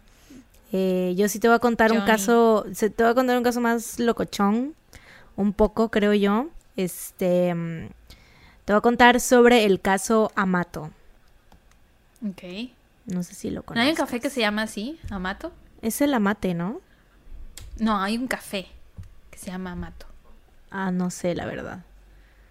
Mm, No tengo ese dato. Bueno, Pero no tiene nada que ver, ¿verdad? no, no está relacionado con esta, con este apellido. no es Em, Amato del café Amato. No, no, no. Es de- del café que supuestamente, según Sara, es Amato, pero no está, no podemos confirmar ese dato ahorita en este momento. Em, ¿Por qué? Nada más. Porque sí, porque no queremos. Podemos, déjame, google- déjame checar si hay una marca de café que se ya llama sé, güey. O sea, dije, ¿por qué? ¿Por qué? ¿Por qué no queremos? Café amaretto. Amaretto. Me borré unas líneas. Digo, unas Bueno. letras, perdón. Amato. Em, el que, bueno, te voy a contar sobre el caso Amato. Eh, Ay, bueno. Margaret y Chad Amato vivían en Chuluota, Florida, con sus tres hijos, Jason, Cody y Grant. Jason no era el hijo biológico de Chad, era de un matrimonio anterior de Margaret, pero Chad lo había adoptado desde que tenía, o sea, desde que Jason tenía tres años, entonces pues él siempre lo vio como su único padre. Los tres niños crecieron siendo muy unidos, se llevaban muy bien, hacían todo juntos y la situación de la, eh, económica de la familia era muy buena, tenían una casa bastante grande y espaciosa y en general a los niños no les faltaba nada. A Margaret le gustaban mucho los caballos, de hecho tenía un establo con varios caballitos, que en este podcast sabemos que caballos igual a gente rica. Dinero. Sí, así es. Hasta que no tienes tú tu propio establo, no me puedes decir que ya lo lograste. O sea, ese es como que el máximo símbolo del éxito. O sea, es rico. Eres rico si eres, si practicas la equitación o si tienes un establo, millonario, O- 100%. O si vas al Cinepolis VIP. Esta es una referencia del último mini. que todavía no sale, Que de pero hecho cuando ni, lo vean ni van a para saber los por qué. Patreons, ni los Patreons le van a entender todavía. Hasta el jueves van a entender la referencia de... Los requisitos para que Mariana considere que alguien tiene mucho dinero es que tengan caballos y o que vayan al Cinepolis VIP. Sí, Pero o sea, por ejemplo, si exclusivamente, o sea, caballos, no al Cinépolis normal para nada, o sea, solo al Cinépolis VIP. Pero por ejemplo, si tienen caballos y no van al Cinepolis VIP, Mm. ¿los consideras ricos aún? No, fíjate, o sea, eh, son como, o sea, sí Ya es más ricos, clase media, ¿no? pero codos, codos, Ah, ok, ok, lo entiendo. avaros, gente avara, ¿sabes? Me pondría, es más, dudaría de la procedencia de su dinero porque diría, mm, bueno, o sea, Mm, es realmente rico, seguro. ajá, es realmente rico o es rico porque porque ahorra demasiado, ¿sabes? Entonces, no sé, yo sí tienen que en ser, pausa. sí tienen que ser las dos cosas, eh, caballos y Cinepolis VIP.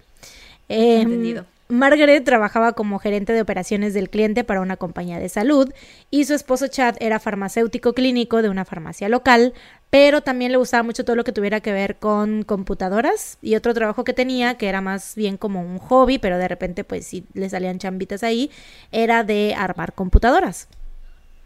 El hijo mayor, Jason, se salió de la casa cuando tenía 19 años porque eh, pues él se fue a formar su propia familia, hizo su vida, pero seguía estando en contacto constante con ellos, ¿no?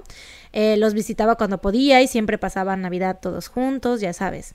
y Eh, en Gringolandia es súper normal, ¿no? Que se sí. vayan a los 18, 19 años. Sí, claro, de hecho. Hay algo que está sonando por aquí por mi casa que es como un silbato. No sé qué es. No distingo. ¿No será tu llamado? ¿No será que están sonando un silbato que solo tú puedes escuchar? Cu, cu, cu. Te están llamando, te están buscando. Es Jungkook. Está tocando la Pied Piper. Em, eh, ¿Dónde me quedé? Ajá, que eh, se fueron, fue. regresaba de vez en cuando. Sí, Ajá. sí, sí, sí, sí. Eh, mientras tanto, Cody y Grant, que eran los otros dos hijos, pues se volvieron muchísimo más cercanos, ¿no? Cody era un, eh, solamente un año mayor que Grant y pues eran inseparables, ambos eran gamers y habían aprendido mucho sobre todo el rollo de armar computadoras gracias a su papá. Eh, otra cosa que compartían como familia era el gusto por las armas, todos tenían sus propias armas, se iban seguido a campos de tiro a practicar juntos, ¿no? Ya sabes, tu típica familia americana. sí, la neta, porque pues eso sí es muy normal allá. Aquí no sería lo mismo, pero en Estados Unidos se sabe que es algo muy normal. Sí. Grant Amato, que era el más chico, siempre había- creo que de hecho es, sería es raro, ¿no? Al revés, o sea, encontrar una familia o un o, o gente gringa que no vea normal el uso de armas o que no sepa disparar un arma, ¿no? O sea, siento que ya es hasta raro. O sea, supongo que hay, o- obviamente sí hay gente porque es un tema incluso debatible, ¿no? Todo el, el- la cuestión del control de armas y así, pero creo que sí es más, o sea, es menos común que, te encuentres un gringo que diga, ay, sí, a mí no me gustan las armas, no, cero, yo estoy súper en contra, a que digas, siento que es más normal que digan así como de, no tanto que estén súper a favor, pero por lo menos que lo consideren normal, sí. ¿No? Me imagino que eso a lo mejor podría estar cambiando estos últimos años por la cantidad de tiroteos, pero igual tal Exacto, vez unos años sí. atrás sí era más como de, eh, las armas, eh, ¿no? Pero yo creo que a lo mejor por la cantidad de tiroteos, tal vez algunos Sí, ya su forma les de pensar, está, les está cayendo el 20, ¿no? De que pues, repercutiendo, chavos, en sus sanos. Sí. Em, ¿ha- ¿Habrá algún día que digamos la palabra repercutir y no pensemos en anos, güey? no, es el nuevo Elisa Tomberry. I love this running joke. Disfrútenla mientras dure, porque saben que esos, estas cosas se acaban, son momentáneas. Ay, no quiero que se acabe, siento que es mi más favorita. Ay, te gustan, te encantan los anos. Em, I love them. Bueno, Grant Amato, que era el más chico, siempre había sido un vato muy solitario y tímido.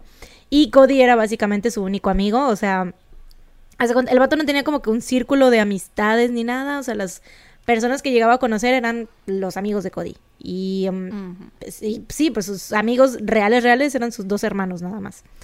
Em, Grant atendió la UCF, que es la University of Central Florida, y en el 2011 obtuvo una licenciatura en enfermería, que obviamente pues estaba siguiendo los pasos de sus padres y de su hermano, porque todos estaban en el campo médico, ¿no? O sea, Cody también era enfermero y así. Yo he visto muchas. ¡Enfermeros! enfermeros, adoptados, que de adoptados hemos hablado varias veces también. Por eso esa no la, no la canté enseguida Pero- cuando dijiste era adoptado. Pero. Puro enfermero. sumas Enfermero, wow. El episodio de los enfermeros.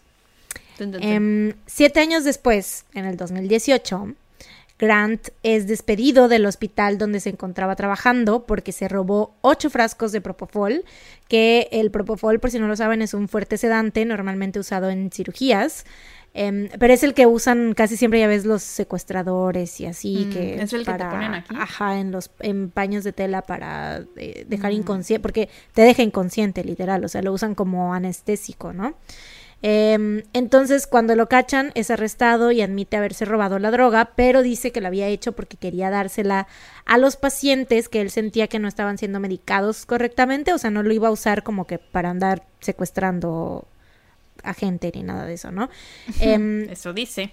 y es acusado de robo nada más, porque pues no se podía probar otra cosa, pero en noviembre se retiran los cargos en su contra, eh, porque el hospital temió que fuera cierto esto de que le estaba dando propofol a, a los, a los pacientes, y pues decían, no, pues si esto es cierto, los familiares se nos van a venir en contra, este, pues, nos van a venir a demandar, ¿no? Al hospital en general, ¿no? Entonces, Grant es despedido de este trabajo. En este momento él pues seguía viviendo con sus papás y con su hermano Cody. Ahí em, sí estaba un poco raro porque ya tenían como 28, 29, ¿no? Y seguían viviendo con sus papás y como que, o sea, Cody ya obviamente no dependía de ellos económicamente, pero Grant al quedarse sin trabajo, pues sí fue como de que, pues le empezaron a echar la mano, ¿no? Todos. Y más en Gringolandia, que de nuevo es súper Súper raro. normal que se vayan tan chiquitos. O sea, en México Ajá. no es tan raro que alguien 28, 29, incluso Ujú. 30 siga viviendo con sus papás. Sí, yo decía súper raro que se queden a vivir con sus papás, ¿no? Ajá. Porque aparte, pues obviamente tienen más posibilidades allá, no es lo mismo, pues primer mundo, ¿no? O sea, ellos incluso es, o sea, aunque estés trabajando, no sé, en un 7-Eleven o en un, que son pues trabajos para los que no necesitas estudios, ¿no? Em, que estés trabajando en un de mesero o cosas así, pues ya te puedes, eh, te alcanza, ¿no? Para, para rentar tu propio departamento, que acá, a diferencia que acá, que pues no manches, está muchísimo más cañón. O sea, se puede, pero sí está muy, muy cañón, ¿no? Pues, no- el, el salario mínimo aquí es, no es lo mismo que el de allá. Sí, la, la calidad de vida es mucho menor. Pero bueno, están todos bajo el mismo techo y este tema del despido genera mucho conflicto porque los papás lo presionan, lo empiezan a presionar mucho eh, para que se consiga otro trabajo, pero obviamente pues no iba a ser tan fácil porque tenía el antecedente este del robo. Y además Grant eh, pues cayó en una profunda depresión, no estaba como que motivado y no parecía interesarle encontrar otro trabajo y cada que salía el tema con sus papás eh, pues sí generaba fuertes discusiones entre ellos. Aparte, eh, el papá era como que es- estricto en cuanto a que mm, pues sí les decía así de que tenían, si querían estar viviendo ahí pues tenían que seguir ciertas reglas, ¿no? O sea, que te digo, ya tus 28, 29 es como que, güey, que Sí, es castre. te ayudo con la luz, aunque sea, ¿no? También. Exactamente, sí, también. Este, oye, te iba a preguntar, ¿los papás sí saben que lo despidieron por lo del Sí, claro. robo de... Ok, ok. Sí, sí, sí. Sí, aparte esto también pues fue como una cuestión de que era una decepción, ¿no? O sea, de entrada esto, ¿no? De que cómo es posible que te despidieran por robar y aparte fue como de, bueno, y luego que no te vas a conseguir otro trabajo o qué onda, ¿no? Pero pues este chavo estaba pasando por, te digo, una fuerte depresión y así. Eh, y esto generaba muchas discusiones, la cuestión del trabajo, porque obviamente lo estaba manteniendo, estaba viviendo bajo su techo, sin pagar renta, sin hacer nada. Eh, pero cuando peleaba con sus papás, pues se iba con su hermano Cody, más que nada, o sea, en la cuestión de pedirle dinero, ¿no? Si necesitaba algo y estaba peleado con sus papás, pues tenía a su hermano Cody también. Y bueno, ¿qué hace un adulto de 28 años en depresión, sin trabajo y estando en casa todo el día? Pues obviamente internet. Grant encuentra un pequeño sitio web llamado myfreecam.com, que es un sitio para adultos donde puedes encontrar cam girls o cam boys, se llaman, que son como pues modelos, gente que le gusta em, pues posar, ¿no? Desnudarse. Para la cámara. Ajá, o puede que eh, desnudarse o puede que no, puede que sea más como de platicar y así. Pero pues obviamente es como el OnlyFans, ¿no? Que la gran mayoría va ahí a ver cosas em, porno, ¿no? Eh, entonces, ajá, en este sitio, por nosotros, eh, en este sitio, me, me da mucha risa decir por nosotros, eh, el por nosotros. Em, es muy de chaborruco, ¿no? Yo nunca lo había escuchado. Sitios no por. Qué chaborruca me siento, güey. Em, pues sí, encuentra este sitio llamado MyFreeCam y ahí pues puedes chatear con ellos, ves sus transmisiones en vivo y por supuesto pues lo que es negocio para los fangirls o, o digo, cam, cam, ¿por qué dije fangirls? Cam Boys. Cam girls o cam boys, ajá. El negocio ahí es que pues ellos piden dinero, o sea, les tienes que pagar. Propina, ¿no? Ajá. Ajá, para, más que nada para contenido extra o para hablar con ellos a solas o así, ¿no? Eh, dependiendo de la cam girl o del, o del cam boy, es lo que te, lo que te decía, el contenido puede ser más, ya sea que de PG-13 o más 3X, más explícito, ¿no? Eh, pero a fin de cuentas, eh, la gente paga por verte, ¿no? Entonces muchas veces lo que hacen las cam girls y cam boys es que intentan formar un vínculo afectivo o una relación parasocial con sus espectadores para que se hagan más dependientes del contenido y les den más dinero, ¿no? No, no, no es el caso con nosotros, con nuestros Patreons, no es así. Yo estaba pensando más bien en BTS. y yo Ah, toda bueno, esta relación sí. parasocial tienen todo mi dinero. Claro, claro, claro. O sea, sí, de hecho sí es más como BTS, porque nosotros con los Patreons, por ejemplo, no es de que los estemos a hacer creer que están en una relación con nosotros. Ajá, no. Es más bien como de que son nuestros, nuestros, bueno, más o menos, porque es como son nuestros bueno, amigos, sí, ¿no? decimos que son nuestros amigos. nuestros íntimos amigos. Pero pues es que así funciona esto, ¿no? ¿Somos acaso cam girls nosotras? Sobre todo que los minis ya son en video, güey. Entonces es como, ya son- nos hemos convertido en cam girls. ¿Acaso? No sé, güey. Somos cam girls, pero PG-13, güey, ¿sabes? Este es el tipo de contenido que sería PG-13. Pero somos cam girls, pero no, porque tampoco es como que salgamos muy arregladillas o... Yo me maquillo, güey. Es el único día de la semana que me maquillo. Bueno, también, pero no es como que te produzcas como para ver a alguien, Ah, sí, bueno, plan- no. Vaya. seducirlo, Sí, no, no, no. coquetearle, Mm, ¿sabes? o sí. ¿Do you? ¿Acaso no Oye, pero te que quería haciendo? preguntar, ¿qué año es?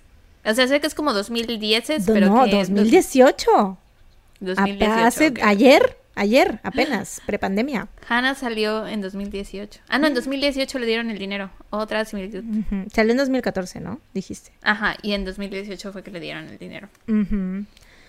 Pues bueno, estando en este sitio, Grant encuentra a una cam girl de Bulgaria llamada Sylvie, que por supuesto este no es su nombre real, es su nombre como artístico o su alias. Eh, Y se enamora perdidamente de ella, se la vive viendo sus videos, chateando con ella, y real 100% empieza a creer que está en una relación íntima, ¿no? Con ella. Aunque desde un principio él pues no fue del todo sincero, le dijo que era un gamer profesional muy exitoso y rico que manejaba un BMW y vivía en su propio departamento.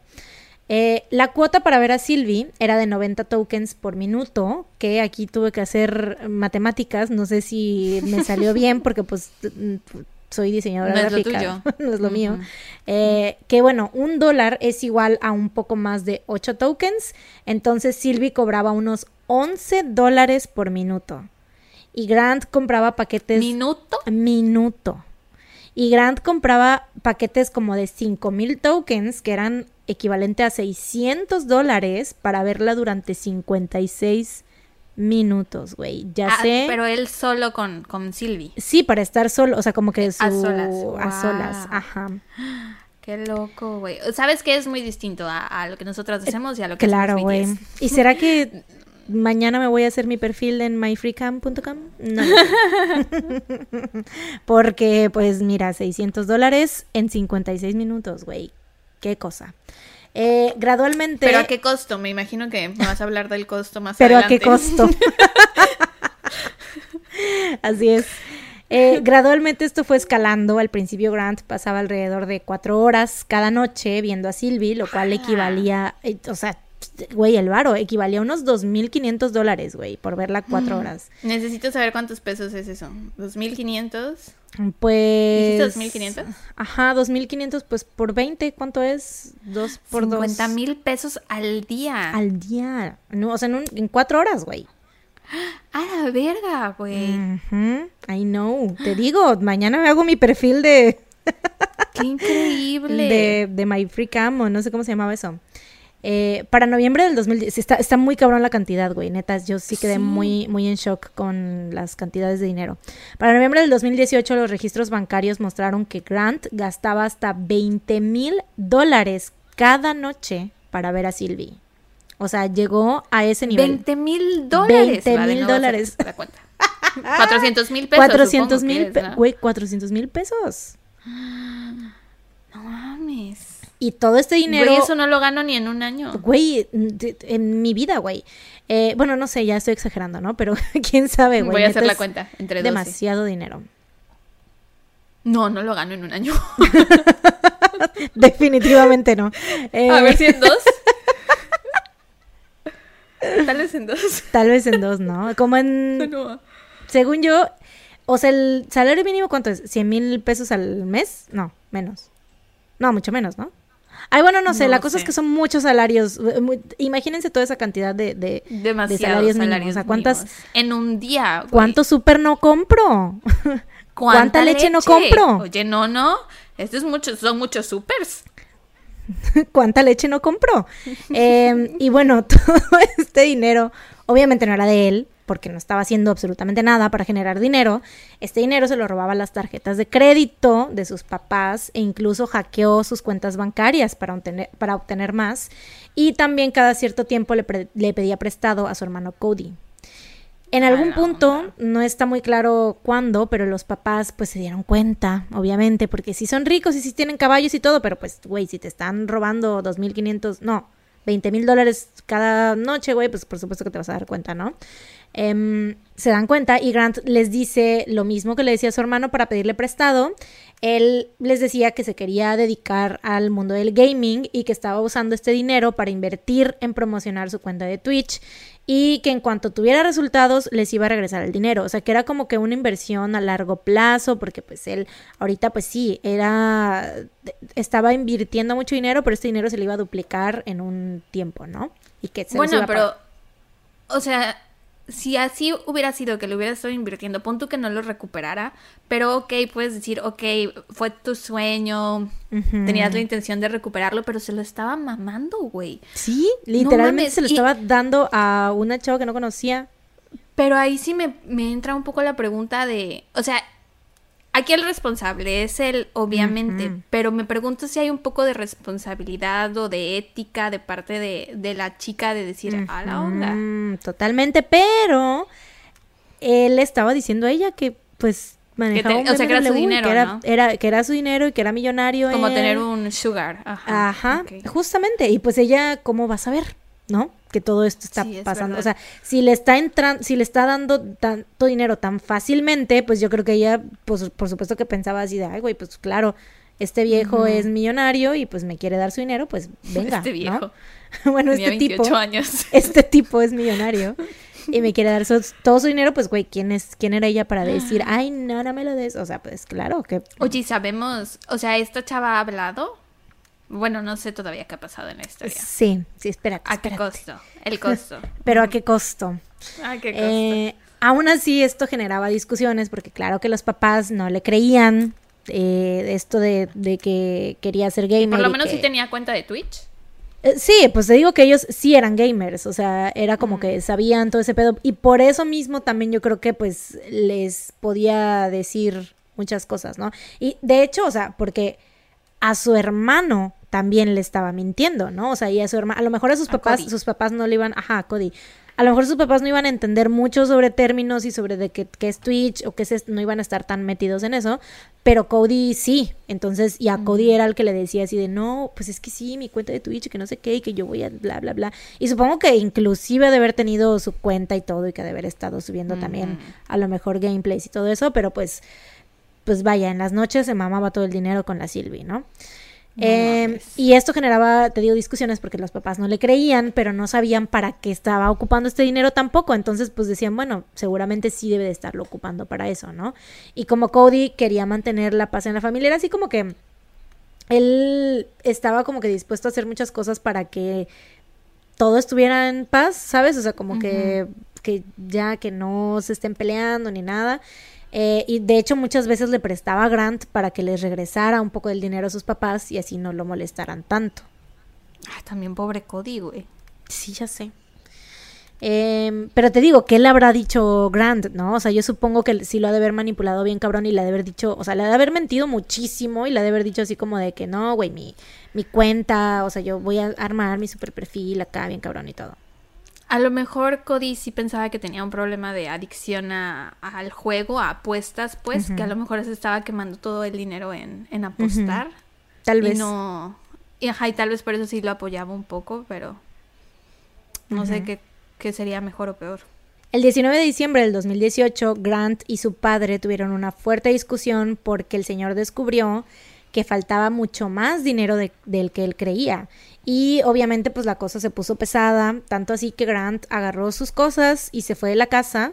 En uno de los coches de su papá, por supuesto. ¿Y a dónde se iba a ir, güey? No tenía ni un peso. Eh, Pues eh, Margaret llamó al 911 porque estaba preocupada, porque, o sea, dijo, este, este vato va a hacer algo, ¿no? O sea, más que nada expresó que, que sentía que él podía arremeter contra su propia vida porque estaba pasando, pues, por un cuadro depresivo muy fuerte. Todos sabían que, que sí estaba muy cabrona su depresión, ¿no? También por eso pues yo creo que Cody pues intentaba apoyarlo y así, que los papás como que eran, te digo, el papá era estricto, pero también como que a lo mejor se frenaba un poco de que no lo corría de la casa de plano, porque sabía que estaba como que muy deprimido y así, ¿no? Eh, y también le había dejado un mensaje de texto a la mamá que decía, estoy muy cansado de todo, lo voy a manejar a mi manera. Grant termina yéndose a la casa de una tía suya, quien, eh, ahí mismo en Florida, pero en otro, eh, o sea, en, un, en otro condado, pues, entonces sí eran unas orillas ahí manejando.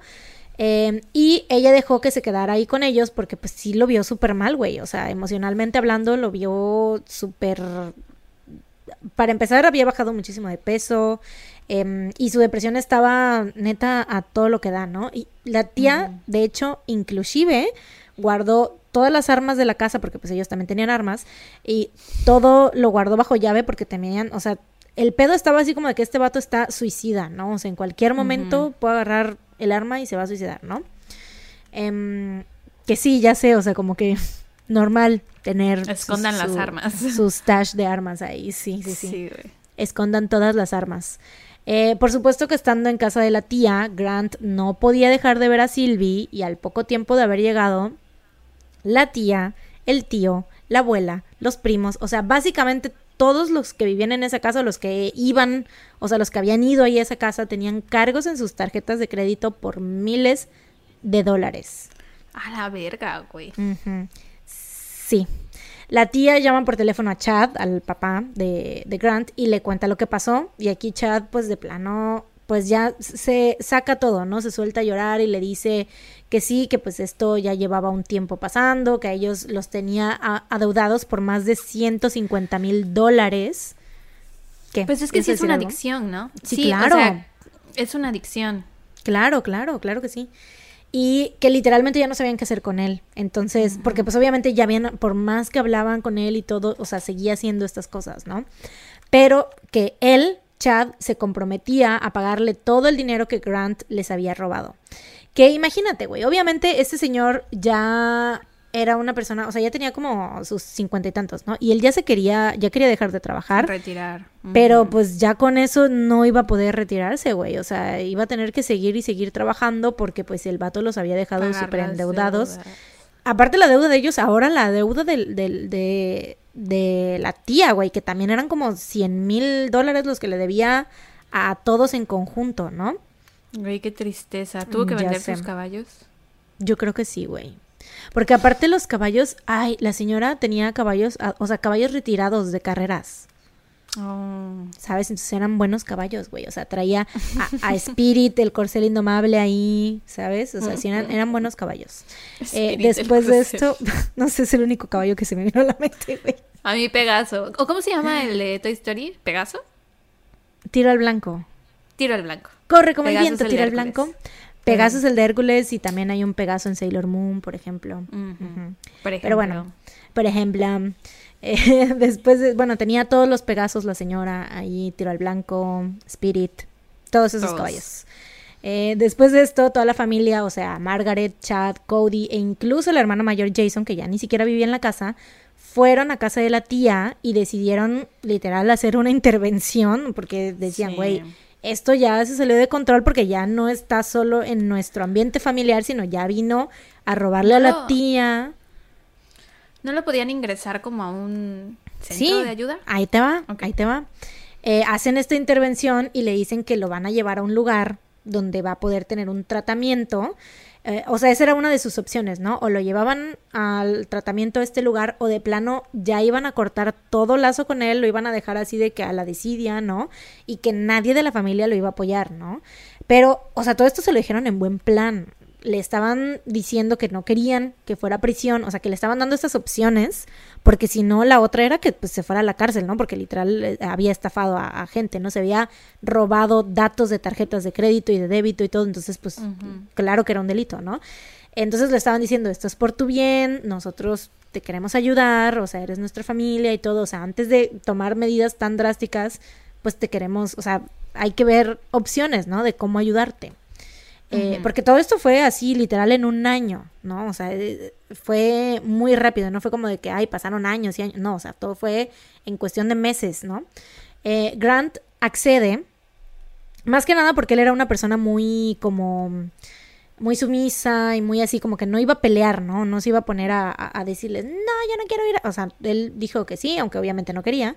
Em, y los Amato lo llevan a un lugar donde, traba- donde trataban a personas con problemas de drogadicción y otros tipos de adicciones, porque pues era lo que más se acercaba al problema de Grant, ¿no? Lo que estabas diciendo que parecía como, o sea, drogadicto, porque pues sí era una adicción, pero al Internet, que obviamente lo ideal hubiera sido que lo llevaran a un centro especializado o con algún especialista en las adicciones al Internet o a este tipo de relaciones este, parasociales con alguien del Internet, ¿no?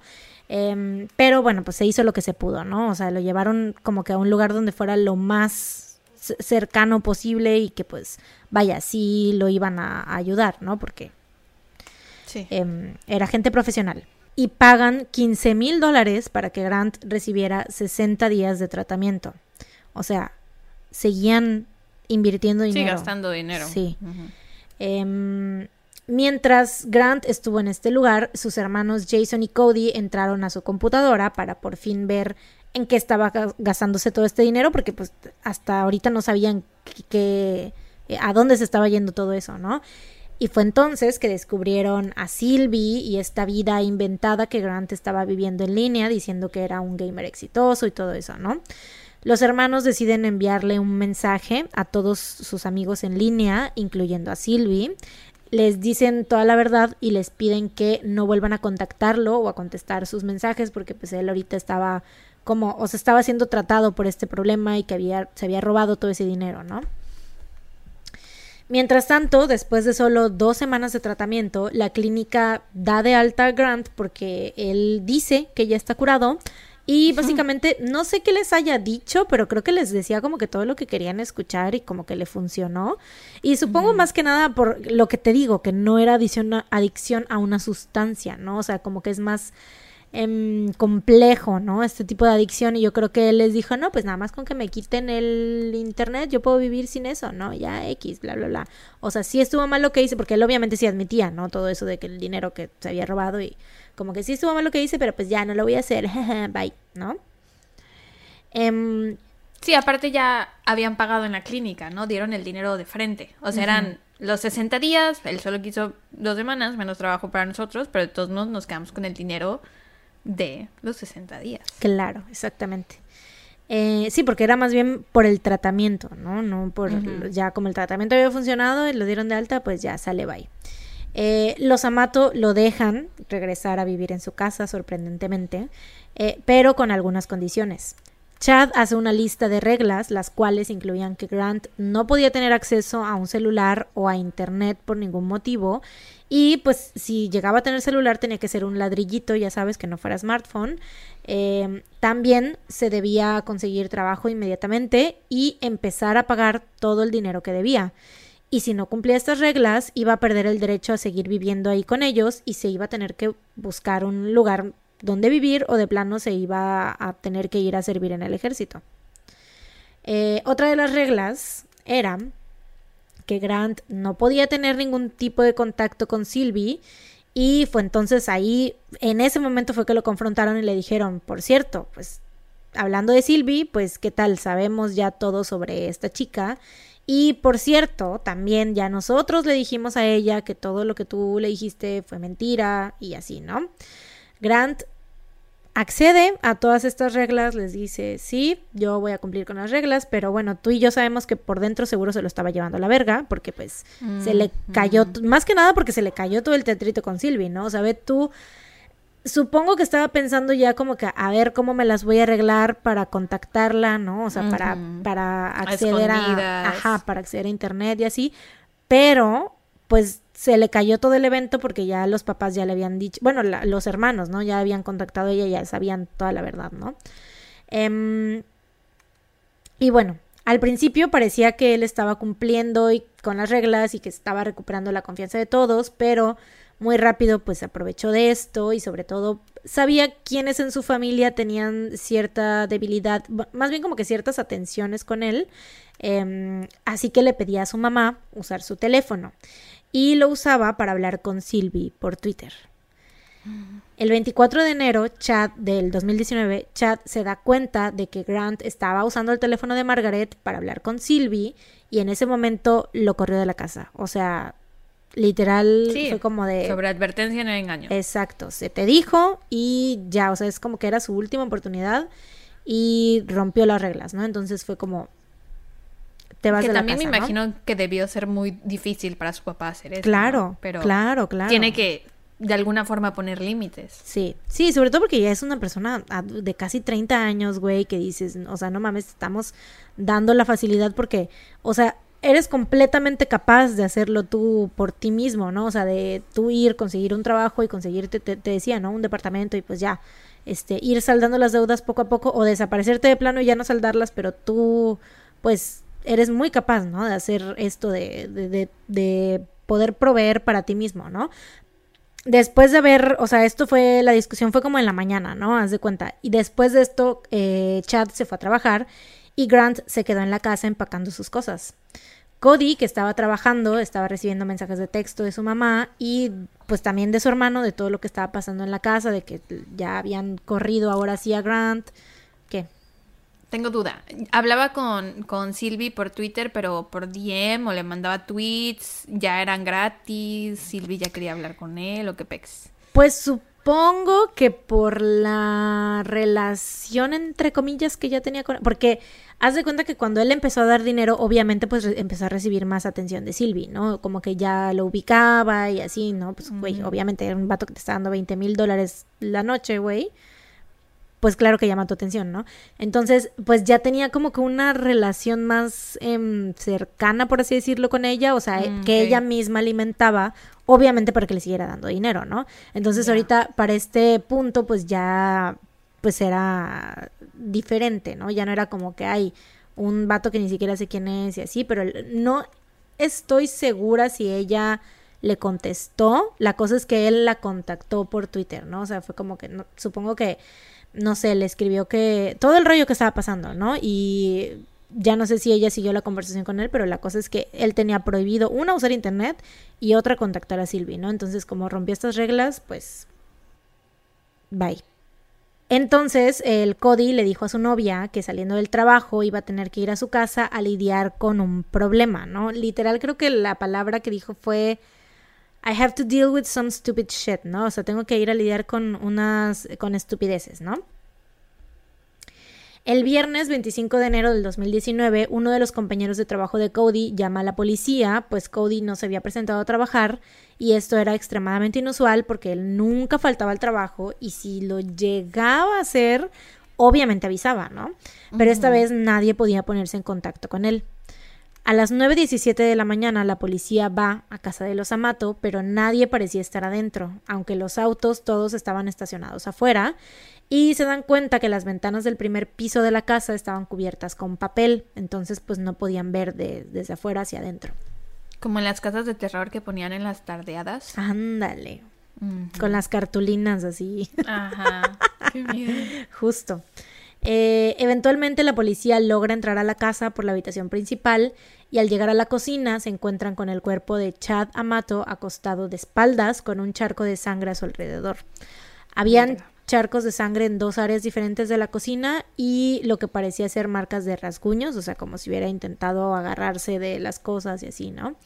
Eh, Chad había sido disparado por la parte de atrás y tenía una pistola con funda en su cadera derecha. O sea, traía él una pistola ahí. Mm. Em, la policía continúa buscando alrededor de la casa y encuentran a Margaret en su oficina. Estaba sentada en su silla y con la parte superior de su cuerpo en su escritorio sobre su computadora. Tenía un vaso de vino y su laptop estaba abierta. También había sido disparada por la parte de atrás. Los dos, o sea, fueron, obviamente estaban muertos, fueron disparados fatalmente. Em, más adelante encontraron el cuerpo de Cody tendido en el piso cerca de la puerta que daba al garage. Aún tenía puesto su uniforme de enfermero y al igual que sus padres le habían disparado a muerte por la espalda. Güey, aparte de todo, por la espalda. Ya sé. La forma más cobarde. Ves, cañón, güey.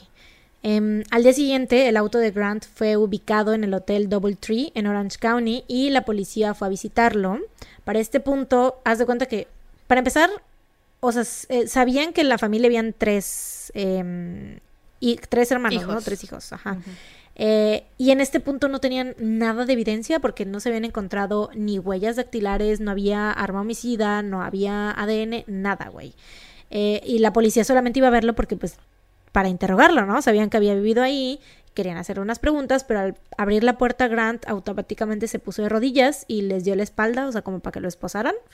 Em, lo cual es como de, güey, a ver, ni siquiera sabes por qué estamos aquí, ¿no? ¿Por qué estás haciendo esto? Eh, pero bueno, él no dice nada, ¿no? O sea, nada más hizo, hizo ese gesto, pero no les dijo nada. Eh, cuando lo interrogaron, le muestran fotos de la escena del crimen y él les dijo que no sabía qué había pasado, que él el día anterior había empacado sus cosas y se había ido de la casa en la noche. Y que en ese momento, o sea, cuando él se fue de la casa, todos estaban bien, o sea, todos estaban vivos, toda su familia estaban súper bien y todo, pero que Cody le había dicho que iba a lidiar con sus papás, ¿no? O sea, porque sí les contó sobre el confl- los conflictos que estaban teniendo y todo eso, y le dijo, es que Cody me dijo que iba a lidiar con ellos, fue lo, es lo único que sé. Eh, o sea, básicamente se va dando a entender que Cody, Ajá, que Cody los había matado. ajá, que los había asesinado y después se había suicidado. Eh, que de hecho, por la espalda. eh, Sí, claro. Que de hecho, em, esto fue como un... La policía... al principio este era el... el pues Creyeron la- que sí era. Ajá, e- esto era lo que tenían de sospecha, ¿no? De por sí ellos, ajá. ajá. exacto, la teoría. Em, que era un asesinato-suicidio, porque no había ninguna evidencia física, ¿no? Em, pero bueno, lo que sí es que fue muy honesto con toda la parte de su obsesión con Sylvie, o sea, nunca les mintió al respecto, él les contó, ay, les contó todo sobre sus, eh, sobre los problemas que había tenido, el dinero que le había robado a su familia, pero jamás admitió haberlos asesinado, o sea, les decía, güey, elaboró bastante en explicarles de qué se trataba esto de myfreecam.com y de su relación con Sylvie, que la chingada, pero... Güey, ¿Qué? es que eso es lo que hace la gente mentirosa. O sea, te ofrecen, tienen todas estas cartas y te enseñan la mitad y te las enseñan súper bien y te dicen, mira, te las estoy enseñando, te estoy dando todo esto. Obviamente no te puedo estar ocultando mi otra mitad de las cartas porque te estoy ofreciendo todas estas, ¿no? Y es para que no desconfíes de ellos. Eso es lo que estaba haciendo este vato. Sí, tal cual. Y neta que se los dice con una tranquilidad, güey, así como de súper detallado todo y como de sí, esto, Silvia es así, bla, bla, bla, y no sé qué, y no sé cómo, o sea, explicándoles todo eso, ¿no? Em, pero bueno, sin ningún tipo de evidencia física, los investigadores y expertos en escenas de crimen eh, empiezan a armar el caso. Primero que nada, lo que tenían que hacer era probar que no se trataba de un asesinato-suicidio. em, y eso lo prueban porque la puerta, o sea, de cuenta que eh, o sea, tenían que probar que Cody no había matado a sus padres, ¿no? Entonces, la puerta que estaba cerca del cuerpo de Cody no tenía rastros de sangre, eh, entonces había sido abierta antes de que le dispararan, pero alguien tuvo que haberla cerrado después de que le dispararan. ¿Sí me explicó? Entonces, no, dímelo de nuevo. o sea, haz de cuenta que la puerta había sido abierta, o sea, él había entrado por la puerta, ¿no? Ajá. Y le dispararon. O sea, o se Ajá. disparó él, entre comillas, ¿no? Ajá. Pero la puerta no tenía nada de sangre, ni, ni el marco de la puerta ni cerca de la Ah, puerta había ok, o sea sangre. que la puerta y estaba, estaba cerrada, estaba cerrada, ajá. Cuando ellos llegaron, estaba cerrada. Y si Entonces- hubiera estado cerrada cuando le dispararon, hubiera tenido manchas de sangre. Claro, Eso. exacto, Ya, sí. ya, ya. Sí, sí, sí. Y, o sea, alguien tuvo que haberla cerrado después de la muerte de Cody, entonces como que, güey, ¿cómo va? Él, o sea, imposible, ¿no? Ya. Em, aparte, habían signos de que su cuerpo se había, había sido movido y que le habían disparado a una distancia, aparte, o sea, aproximadamente de un metro, güey. Güey, pues no, imposible. no tiene Eh, timer. sí, sí, sí. Eh, Grant es arrestado y acusado de tres cargos de asesinato premeditado. Eh, encontraron en su posesión un par de guantes de cuero con restos de pólvora y que esto es como que, güey, pues esta es la razón por la cual no encontramos huellas, ¿no? Que de hecho él explicó esto así como de que, ay, yo todo el tiempo uso estos guantes de cuero para disparar, ¿de qué me estás hablando? Por supuesto, esa es la explicación lógica de todo esto que está pasando, güey. La gente obviamente fue así de, güey, en la perra vida lo hemos visto usando guantes de cuero, es un mentiroso, ¿no? Eh, encontraron también tarjetas de crédito y débito de su padre y de su hermano Cody y una carta supuestamente de su hermano diciendo que otra vez lo que estaba diciendo en, en el interrogatorio, que se iba a encargar de todo. Que obviamente después se descubrió que fue escrita por él, o sea, era su letra. Güey, qué Em, poca madre. Ya sé, güey, qué al poca hermano. madre que, ajá, que al hermano que te estuvo apoyando, o sea, entiendo que él estaba pasando por un momento muy difícil, que a lo mejor si él hubiera estado bien, no hubiera hecho esto, pero güey, o sea, mataste a tus papás, mataste a tu hermano, y no solo matas a tu hermano, sino que le quieres echar la culpa, ya que está muerto, de haber matado a tus papás. Ah, Qué poca madre, güey. Güey, el estado mental neta que en el que ha de haber estado, güey, no entiendo, güey. De verdad, es como. Está más allá de mi comprensión porque la familia le mostró apoyo, güey, ¿sabes? O sea, no fue como que le dieran la Sí, espalda no le dieron o algo así. Y tuvo un, una, o sea, un crecimiento, una infancia y un todo muy sano y creció en un ambiente bueno, privilegiado, ¿sabes? Completamente, porque obviamente estamos hablando de un hombre blanco, ¿sabes? He- heterosexual. Entonces es como hombre blanco, gringo, heterosexual, eh, con familia Rico, de clase aparte, alta, güey. Es como Con de, güey, Sí, es como de, güey, ¿por qué? Te- naciste con todos los pinches privilegios del mundo y, y- o sea, que ay no, güey. Y pensar que todo empezó porque lo corrieron. O sea, porque se Del robó trabajo. esas cosas y de Sí. ahí se fue desencadenando una bola de eventos desafortunados. Qué poca madre. Exactamente, güey, así es. Sí, porque si no lo hubieran corrido, tal vez nunca, o sea, estuvo trabajando No siete hubiera años. caído en depresión, no hubiera conocido a Silvi, no se hubiera vuelto adicto. Ujú. Chale. Estuvo trabajando siete años ahí en los cuales no hubo nada que reportar, o sea, la vida, o sea, su vida era, estaba siendo 100% normal, todo, y todo iba bien. Hay Pero- una, una frase de un libro que no me acuerdo muy bien cómo es, pero es como de, si supiéramos la, la cantidad de consecuencias interminables que salen de cada decisión que tomamos todos los días, probablemente cambiaríamos nuestras decisiones, pero no hay forma de saber hasta que esas cosas pasan, ¿no? Hasta que Sí, ya hasta que tomas, ya hasta que ya tomaste esas decisiones, claro. Sí, sí, todo es como una bola de nieve ahí formándose. Pero bueno, el juicio se llevó a cabo en julio del 2019 y se determinó que Margaret fue asesinada. Aquí, chécate, o sea, sí, aquí hicieron como un- una línea de tiempo, ¿no? Eh, y se determinó que Margaret fue asesinada alrededor de las 4.45 pm em, porque la última actividad que se mostró en su computadora fue alrededor de esta hora, ¿no? Como a las 4.44, ponle. Y pues obviamente, o sea, ella sí, su cuerpo no, no, no, Sí, no está fue en el movido. escritorio, ¿no? Ajá. Entonces no hay manera de que alguien hubiera ocupado la compu después de ella. eh, o sea, que hubiera muerto temprano o que eh, hubiera dejado de trabajar en la compu y se hubiera ido a caminar o qué sé yo y luego hubiera regresado. O sea, no. Literal, es como que esa fue más o menos la hora de su muerte.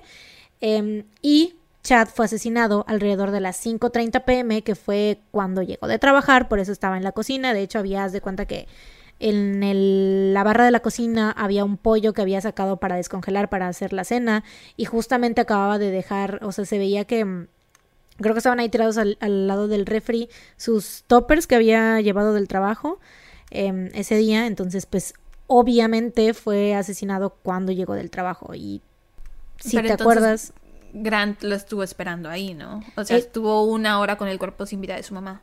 Claro, y aparte, si recuerdas, o sea, ahí sí no tenía manera de zafarse porque él dijo que se había ido en la noche, o sea, que a las... Primero dijo que a las nueve y media, luego que a las doce de la noche, no sé qué, pero siempre fue en la noche que se fue.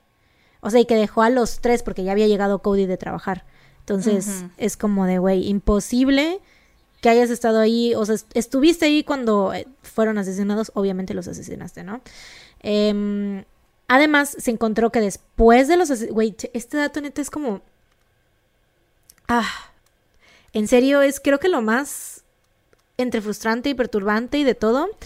eh, se encontró que después de los asesinatos, Grant, por supuesto, que entró a myfreecam.com a ver a. Sylvie y le mandó unos 600 dólares. Que ¿De dónde lo sacó?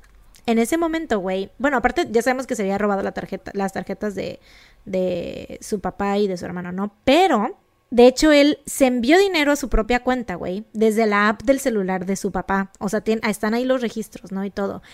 Que esta app, o sea, la app del banco de su papá la tenía protegida con huella digital, güey. Entonces, o sea, ya que estaba muerto, agarró su cuerpo y... tuvo ah, que agarrar, eh, lim- eh, limpiarle la sangre del dedo, güey. Y agarra, porque sí, o sea, se encontró que el, el dedo había sido como em, que le había limpiado con algo. Eh, tuvo que agarrarle el dedo, limpiárselo y poner el dedo de su papá muerto ahí en el celular para desbloquear la aplicación y transferirse dinero, güey. Güey, pues es que, pues es una adicción, o sea... Güey, neta. Y después de matar a sus papás y a su hermano y que se fue en, en el coche y estaba ahí viendo a Sylvie y dándole dinero, güey. Qué, qué horrible, güey, neta.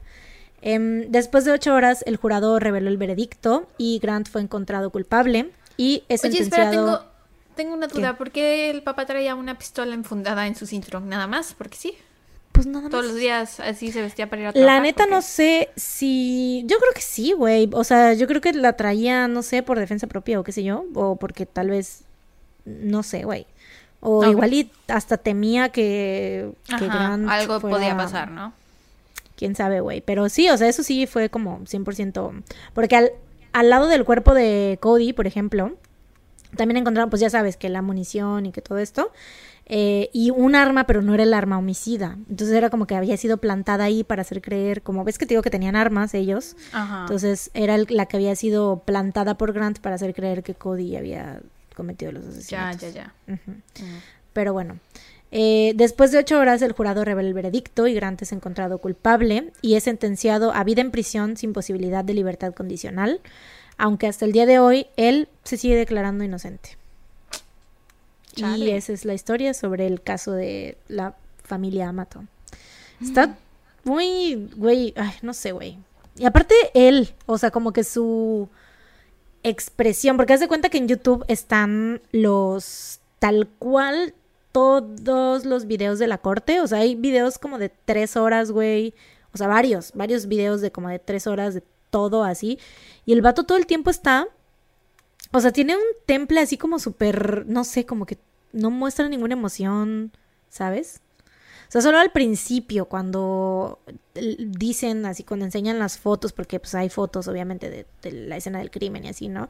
Y pues al principio sí como que se ve, mm, no sé, congojado, ¿no? Y así. Pero de ahí en fuera, mm, No es está acongojado? así, acongojado, congojado, mm, triste. Sí. Se le ve, sí, se ve visiblemente triste. Se ve visiblemente. mm, Se ve triste. No doy una, güey. ¿Qué, qué, qué pedo? Se ve visiblemente congojado. Boba. Este, pero sí, o sea, se ve, se ve mal, ¿no? Al principio. Pero ya después, conforme va avanzando el juicio, pues, se ve, o sea, güey, neta está así. Como serio, o sea, no, no muestra ningún tipo de emoción.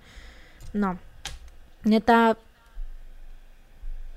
Horrible. O sea, es como que dices, güey, después de saber todo lo que hizo. Ah, pero aparte, cuando salían las fotos de Sylvie, él fija, o sea, los ojos así fijos a la pantalla, güey. Incluso después, o sea, ya en el juicio, güey, y seguía con su obsesión, güey. O sea, neta, esto es como... Me pregunto si por eso sigue diciendo que es inocente, para que Sylvie no piense mal de él. Porque ¿por qué otra razón ser. diciendo que es inocente? Pero Sí, sí, puede me ser. causa mucha curiosidad Sylvie, o sea, ¿cómo seguirá ¿verdad? trabajando de eso? ¿Qué habrá hecho con el dinero? ¿Qué ¿Se habrá sentido- pensado? Ajá, habrá dicho, no mames, ya no quiero el dinero que él me dio, lo habrá donado, no sé. Sí, a mí también me causa así como curiosidad, pero neta no hay información de ella, güey, porque obviamente No, pues, pues, se está... debe de proteger. Ajá. Sí, sí, sí, está súper em, protegida su privacidad y así, o sea, no... Te digo que su nombre real, pues no... No, es. Ujú. Y Chale. así, pero pues sí, güey, qué pedo, ¿no? ¿Tú qué harías si eh, alguien, o sea, si fueras, te dedicaras a eso y, y a a una persona pasara? Yo siento que a mí me da mucho culo, güey. Yo no, también es como que digo, no lo hago porque no tengo la suficiente autoestima, pero también porque me da mucho culo, güey. O sea, de que algún día, o sea, sí, porque la gente luego se obsesiona, güey. Y que tal pero que eso van y- puede ser con cualquier. O sea, al estar haciendo este podcast, también Ay, puede haber alguien que se. Es la verdad, al exponer. Al exponerte en, en internet, a subir Bueno, videos, a hacer contenido, te expones a que algo así pueda pasar. Claro, con menor probabilidad, porque pues ella, su, su trabajo era vender la fantasía, ¿no? Claro. El nuestro nada más aquí Sí, es parlotear. literal vender la relación. O sea que por eso ya ves las, las fans de BTS intensas, las Sangs, ¿no? O sea, los K-popers en general tienen como que gente más así con ese tipo de obsesión por esto mismo, Pero ¿no? De porque que la creen que son, también. exacto, porque creen que son las novias, ¿no? Y que Ujú. así. y o sea, porque que- los idols también dan pie a que se crea. Les conviene, les conviene que tengamos relaciones parasociales con ellos porque pues así Sí. nos tienen ahí venden, embobadas todo el tiempo, dándoles todo nuestro pinche dinero, güey. siguiendo el sonido de la flauta, así es. Todo el tiempo, güey. Este, iba a decir algo y se me olvidó. Mm, espero que no fuera algo tan importante. Tenía que ver con tu caso, pero ya no me acuerdo. Mm, Mm, think, think. ¿Silvi? ¿Algo de Silvi? No, no sé. Ah, ya, ya, ya.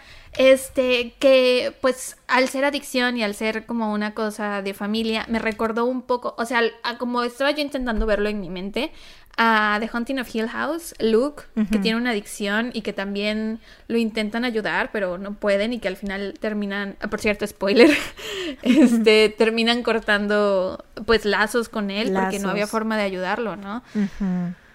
Me recordó un poco a eso porque, pues, intentando ponerme en, en el lugar de la familia, de lo difícil que debe ser, en The Haunting of Hill House, sí te hacen ver lo difícil que es para su familia tener que, que lidiar con eso, porque no sabes cómo.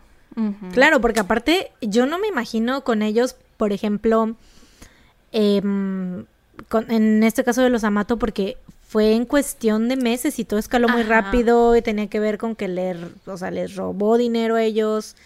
Y o sea, como que y- fue un... ¿Qué?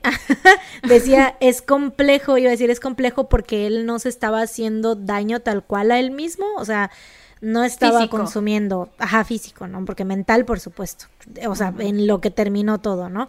Pero sí, o sea, no había un daño visible y por eso yo creo que también a lo mejor la parte de la ayuda tardó un poquito más de lo que hubiera tardado en llegar si se hubiera tratado, por ejemplo, de adicciones a las drogas o algo así. Em, y aparte, pues, yo creo que igual lo del, lo del alta, ¿no? De las dos semanas también, o sea, incluso si las mismas personas profesionales fue como que, ay, pues ya es suficiente, ya se puede ir, ¿no? Ajá. Creo que pues también va de la mano con eso, ¿no? De que pues, güey, no estaban preparados para ese tipo de adicción, ¿no? O sea, como que no terminaban de comprenderlo, ¿no? Tal vez. Siento que fue como un... que muchas cosas coincidieron, muchas cosas que no ayudaron, o sea, su despido, que haya caído, que esto le haya provocado una depresión, que en su casa le hubieran presionado mucho, que eso lo haya llevado a encerrarse en el internet, que haya encontrado esta página web, que la haya encontrado a ella, que cuando la- lo llevaron a un centro de ayuda no hubiera recibido, no haya recibido la ayuda que necesitaba. Fue como un conjunto de... Pero el intento se hizo, güey, la verdad, o sea, no, no podemos decir tampoco que, ay, que la familia, porque, güey, en primera te digo, fue en cuestión de meses, ¿no? O sea, es como que una persona que tú conoces, o sea, que has, con la que has vivido durante 27 años y que de repente este año, una, decepciona a la familia de esa manera, ¿no? O sea, de que robó y todo, y otra que empieza, sí, exacto, deshonor a ti y a tu vaca, y luego empieza a, a desarrollar este tipo de obsesión que no sabes, dices, güey, bueno, ¿qué pedo con este vato? ¿Qué está pasando, no? Entonces, sí, al y- final las adicciones son una enfermedad. o sea, Sí, y con esto que pasó, fueron muy comprensivos, o sea, trataron de apoyarlo. O sea, sí trataron de apoyarlo, ¿no? chale. Sobre todo su hermano, güey. Es lo que más me, me, me molesta. Ay, güey.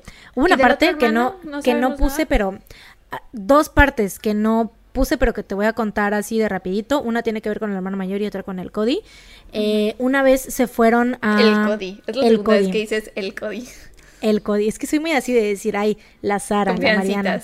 Él es muy así, muy confianzuda, ya sabes, me conoces. Em, la tía Mariana.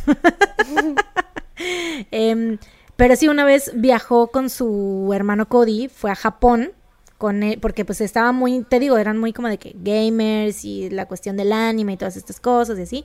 Em, y que la neta, qué sueño, güey, ir a Japón. Entonces fueron eh, con unos amigos de Cody, porque te digo, este chavo no tenía amigos.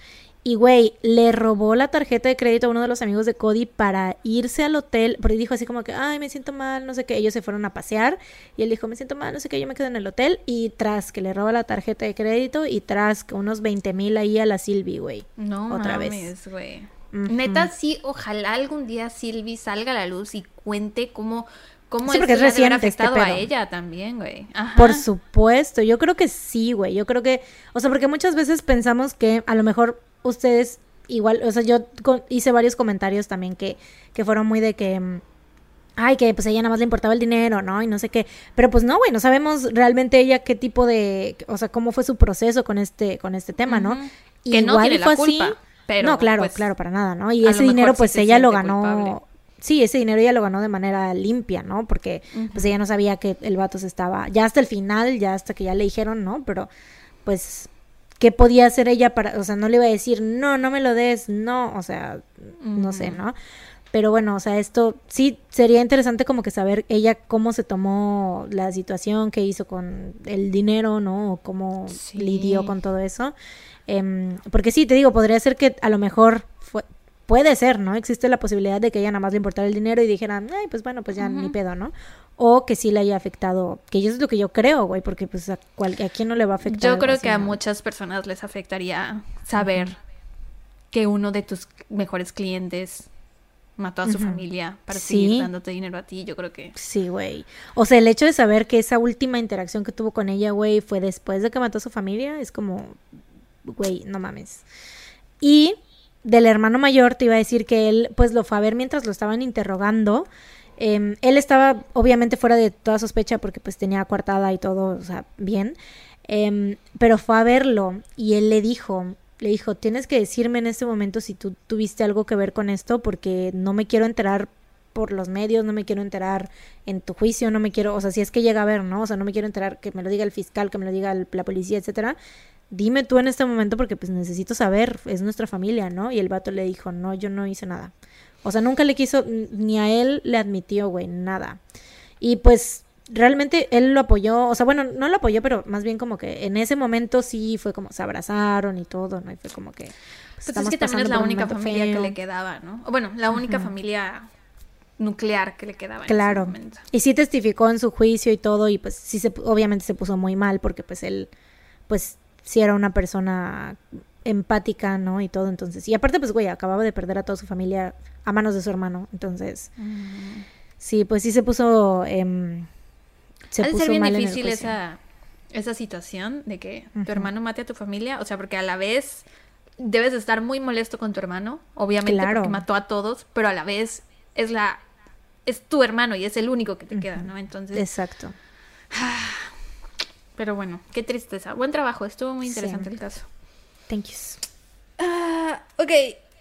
Dato Ahora. feliz, recomendación feliz. No mames, siento que han pasado tantas cosas. Tengo como 80 Años. datos felices. Sí, Han pasado años. My Universe, desde entonces, en nuestras... Desde antes. O sea, las el discurso en la ONU, las fotos en el Mm. aeropuerto, lo guapísimos que se veían, PTD en la ONU, eh, My Universe, las fotos con Coldplay, la foto con Megan, el anuncio, bueno, el anuncio del nuevo concierto en línea, el cumpleaños de Jimin ya viene, In the Sub 2 ya viene. Y o los sea, dos, güey. Cuando sepan que cuando decimos han pasado muchas cosas, nos referimos a BTS. Obviamente, se sabe. bueno, también tengo varios datos felices yo personales. sí, tengo porque tres. obviamente, pues, en nuestras vidas también pasan cosas. Pasan a cosas a veces. Lo dijimos Pero más exactamente que al nada- mismo tiempo. Pero más que nada, güey, yo creo que esos looks de los aeropuertos, neta, mm, va a pasar mucho. Aparte, es la primera vez que nos toca un Sí. Have a Safe Flight Es y, la un- y looks de aeropuertos en vivo. Let me tell you, estaba yo dormida. Y en eso Nana se despertó y se empezó a rascar, ¿no? Pero se movió muchísimo y me despertó. Y yo dije, ¿qué hora será? Entonces dije, voy a agarrar mi celular para ver la hora. Y en eso veo que tengo varias notificaciones de Weavers. Y yo, ¿qué será? Y me meto a Twitter para ver qué pedo. Y tras, estaban en el aeropuerto. Y tras, que es la primera vez que me toca tuitear el Have a safe flight. Si no me hubiera yo despertado a esa hora, no hubiera, no hubiera podido tuitear eso, güey. Bendita sea Nana. Neta, muy agradecida. Te dejé seguir porque lo estabas contando muy emocionada, pero ya me lo habías contado. Ah, ya te lo había contado. Sí. Güey, me lo contaste ese mismo día. ¿Qué te ¿A pasó? poco? En la mañana, sí, güey. No me acuerdo. Lo me acuerdo pusiste, que lo, lo pusiste en el grupo, lo pusiste en el grupo de Michelle y yo. Ah, ya, ya, ya, sí, es cierto. Bueno, fui muy, muy feliz. Es el primer Have a Safe Flight que me toca y fui la más feliz. Qué bonito. Qué hermoso. Sí. Pero bueno, dime tus otros datos felices. Tengo, tengo tres. Uno es que hagan de cuenta que por la pandemia, o sea, ya saben, cada quien se ha cuidado como quiera, algunas personas más que otras, algunas menos que otras, etc. Todo el mundo hace lo que cree que es mejor para ellos. Eh, yo, por ejemplo, no había salido a comer desde que empezó la pandemia, para nada. O sea, había comprado comida, pero me la traía a comer en casa y no me había yo sentado en un restaurante a comer y también no había visto yo a mi abuelita desde que había iniciado la pandemia. Entonces, este viernes la vi, fuimos a comer. eh, no me gustó la comida, por cierto, pero ya salí a comer. Aparte fuimos a un lugar que se llama Señor Bambú, que está en, en Andamar, porque ves que tiene como la terraza y es al aire libre y shalala, ¿no? Ahí le gusta a mi abuelita, pero güey, una, había mucha gente, y dos, tenían la música altísima. Y yo, abuelita, ¿aquí te gusta a ti? Con esta música tan alta. abuelita, yeah. yeah, motherfucker, yeah. Este, y me dijo así de, no, no sé por qué tienen la música tan alta. Creo que era viernes, había DJ en ese momento. pero ¿Has, ¿No has visto. Monsters University? Sí, la señora. Cuando está la, mamá cerdita. con el...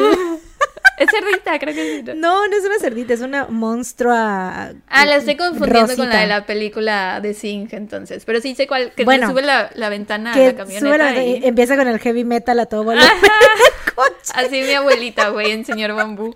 Yo toda Sí, güey. molesta porque con la música tan alta no se puede platicar. Y mi abuelita, Claro. huevo, yo no quiero platicar. A huevo.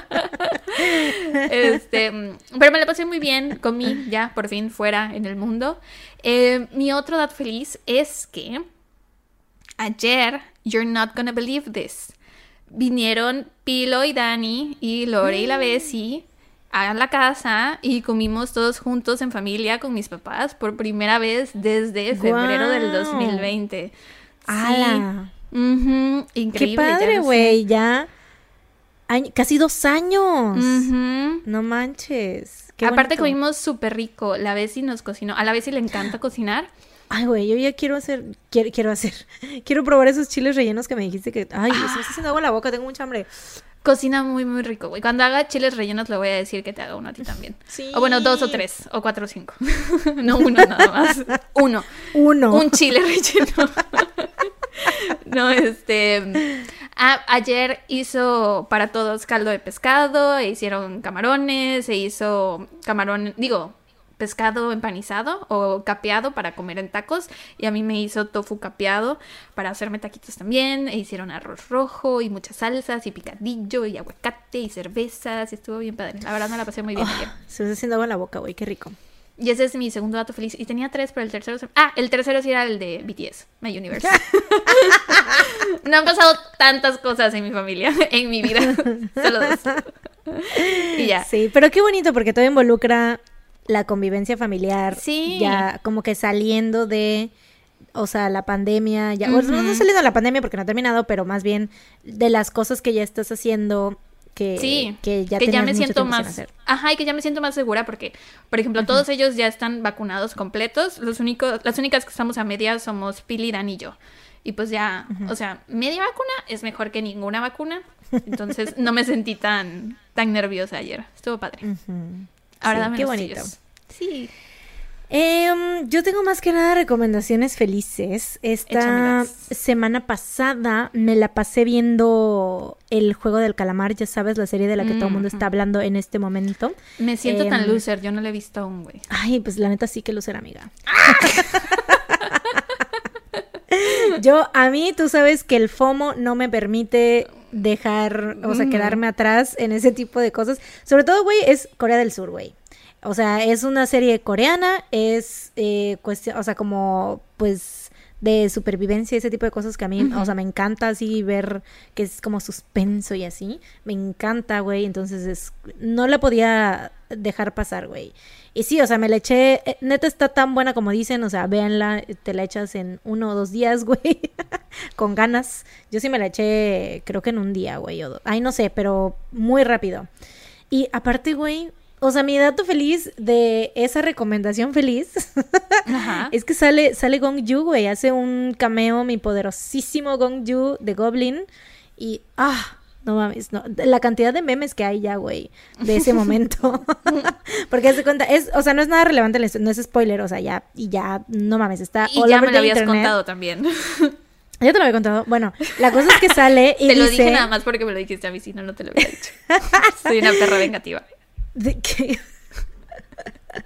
Qué maldita. Em, y dice así de, porque está, él recluta, ¿no? A las personas y dice así de que pues me puedes pagar con cuerpo. Y güey, la cantidad de memes que hay, porque pues, güey, por supuesto que yo sí le pagaría con cuerpo a Gong Yu, güey, ¿quién no, güey?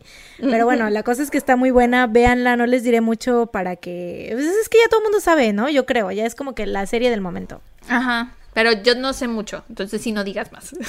Sí, sí, sí, no, o sea, Oye, pero desde que ¿qué- la empiezas a ver es como que... ¿Qué tan sangrienta está? O sea, está sangrienta a nivel. Ay, están ladrando mis perros, disculpen. Ta- Sangrienta a nivel Destino Final, El Juego del Miedo, Mm. Game of Thrones, The Walking Dead. Según yo no está tan sangrienta, o sea, podría estar más, la verdad. Te quedó a deber. Pero no sé, pero no sé si es ya por mi eh, cerebro entrenado a ver cosas muy sangrientas y todo el gore Pero- que he visto en mi vida. no está más fuerte que Destino Final o El Juego no, del Miedo. no, no, no, no mames, no. O sea, Destino Final está mil veces más cabrona. O sea, güey, desde la que hicieron del el vato que se le mete el, el ano en la piscina, güey. Mm, ¿Sí te acuerdas? Sí, güey, todas. La de la Bueno, todas. moneda cuando están cortando el césped y se mete una moneda a una piedra y le Ah. perfora la cara a alguien. Qué Güey. buenas películas. Eh, Debo Buenísimas. Ahorita Me en octubre. encanta- me encantan las películas de Destino Final, güey. Aparte, no mames, o sea, el cómo conectaron la última a la primera. Sí. No mames. O sea, Muy buenas. me, me voló la cabeza. me Mi favorita es la vi, 3, de todos modos. ¡Ay, same! La de la montaña rusa. Sí, aparte esa salió Obvio. cuando estábamos como adolescentillas. Sí, sí, sí. Sí, porque aparte ese detalle de las fotos, güey, y aparte. Mary, Mary Elizabeth Winstead, mm, claro, Y por supuesto que Ella es. Royal Pain en, en Super Escuela de Derbez, ¿no? No ¿Viste recuerdo, Superescuela sí? ¿no? Yo la Royal ubico Pain. más como Ramona Flowers en Scott Pilgrim. Ah, bueno, yo la ubico como como que- Royal Pain en Super Ah, que por cierto. Otra recomendación feliz, hay una película que se llama Kate en Netflix de acción que sale Mary Elizabeth Winstead, está en Japón, ella es como una asesina que tiene la envenenan y tiene como que 24 horas para vivir una cosa así y casi casi que tiene que vengar su propio asesinato antes de que suceda, ¿sabes? O sea, antes de que Mm, se ujú. muera. Entonces está, está chida, está chida, está, está palomera, dominguera. Eh, otra recomendación, dato feliz, es la tercera temporada de Sex Education. Ya salió. Mm. Véanla si ven Sex Education o si no la han visto. Véanla, está muy chida. Es como que es de las series como que más inclusivas que hay. Lo que más me gusta de Sex Education es que hablan mucho de terapia. O sea, es como que.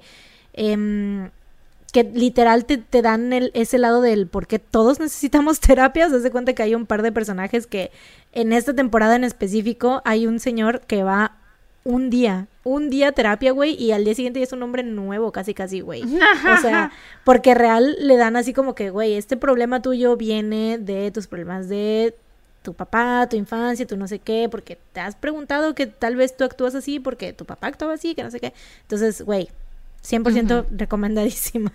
¿Y qué más? A ver.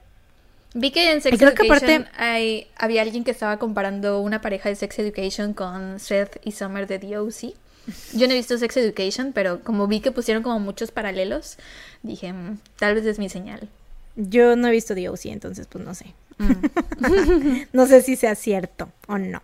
Pero sí está muy buena. Aparte, em, tienen personajes, o sea, hay como... Lo que más me gusta es que, hace cuenta, es, son morros que van en la prepa. Prepa, ¿no? Ajá, sí, en la prepa. Aunque todos se vean ya treintones, porque pues los, obviamente los actores ya están viejones, ¿no?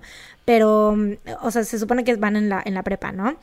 Y hablan mucho de la sexualidad, obviamente pues es sex education, ¿no? Pero la, la orientación sexual y em, de todo, toda la cuestión del género y todo, o sea, se da cuenta que hay personajes no binarios y así, entonces es como también el cómo llevar, em, pues cómo llevan las relaciones, ¿no? y todo eso, o sea, que como real lo heteronormados que estamos todos como sociedad, güey. Es increíble porque luego tú te puedes decir, ya lo estábamos hablando en el, en el mini, de que, güey, tú podrás decir que hay súper aliada y no sé qué, pero hay cosas, muchas cosas que nos faltan todavía por aprender, Sí. ¿no? Y True. así. Entonces, pues sí, muy recomendado, pero más que nada, Squid Game, el juego del calamar, véanla si no la han visto. Ay, si no han sucumbido a la presión social. Mm. si no han sucumbido a la presión social, ya sucumban, porque neta sí está muy buena, sí se los recomiendo mucho. Y aparte va a tener segunda temporada, obvio sí o sí.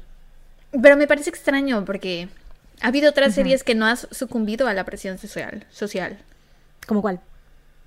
Élite, La Casa de Papel. Ah, pero bueno, es que esta vez es, dije, güey, es coreana, entonces tengo que. es más, fue más como que mi, ahí, mi amor por lo coreano. Y, güey, Gong Yu, o sea, bye. Como Yo sale en el ver. primer, sale en el primer episodio, güey, o sea, su cabeza en el primer episodio es como que, ya, aquí me quedo. A ver si Hoy sale veré el otra primer vez. episodio. Hoy veré el primer episodio. Igual y me echo dos. Es que, Sí, güey, no puedo ver tres al mismo No, tiempo. Me güey. lleva la caca. Güey, no te vas a echar uno nada más, güey. Créemelo, trust and believe, no te vas a echar uno nada más, güey. Vas a ver mínimo tres. Cuatro o cinco o toda la temporada en un día. Güey, pero es raro porque a mí el FOMO casi nunca me hace nada. O sea, yo sí puedo con el FOMO. No he visto la casa de. Bueno, vi la primera temporada, pero porque Pili me obligó. No he visto Élite, no he visto Sex Education, no he visto la serie de Luis Miguel. No he visto muchas series que de pronto cuando salen todo el mundo habla de ellas. Pero esta sí me está. Me está. Te está pegando. No me suelta, güey. Te está pegando en el FOMO. Sí, güey. Sí me siento muy fomeada. Pero ya, ya, ya. La Pues voy a ver hoy. sucumbe, Hoy voy a empezar uno. Hoy voy a empezar uno. Déjate ir, déjate Me ir. voy a dejar ir como hilo de media. Como hilo de media, así es. Ya, tras. Ah, Pero bueno, eh, ¿eso ya fueron todas tus recomendaciones? Eh, tenía más, pero ya las voy a dejar, las voy a guardar, porque qué tal que la próxima semana me quedo sin nada y pues no mames. Va. Bueno, pues oigan, ¿qué tal este episodio? ¿Ah? ¿Qué- Súper qué tal, largo. eh? ¿Qué tal? Creo que, creo que Mm. hicimos un gran trabajo. Creo que las dos hicimos lo mejor que pudimos para compensarles nuestra ausencia la semana pasada. Eh, sabemos que muchos de ustedes pues nos esperan todas las semanas. Alguien nos tuiteó así de, mi semana estuvo muy triste. ¿Será porque no hubo episodio de No salgas de casa?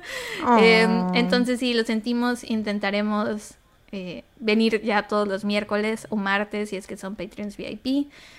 Ya saben Ya. que de todos modos eh, las em, ¿cómo se dice? Los inconvenientes suceden a veces, ¿no? Entonces ese tipo de cosas pasan, pero para estar al pendiente de cuando no va a haber episodio o si es que están así de que no mames, ¿qué pasó? Saben que en nuestras redes siempre avisamos em, si no va a haber episodio, entonces síganos en Twitter, arroba no salgas de casa, en Instagram, arroba no salgas de casa podcast, en facebook.com, diagonal no salgas de casa podcast.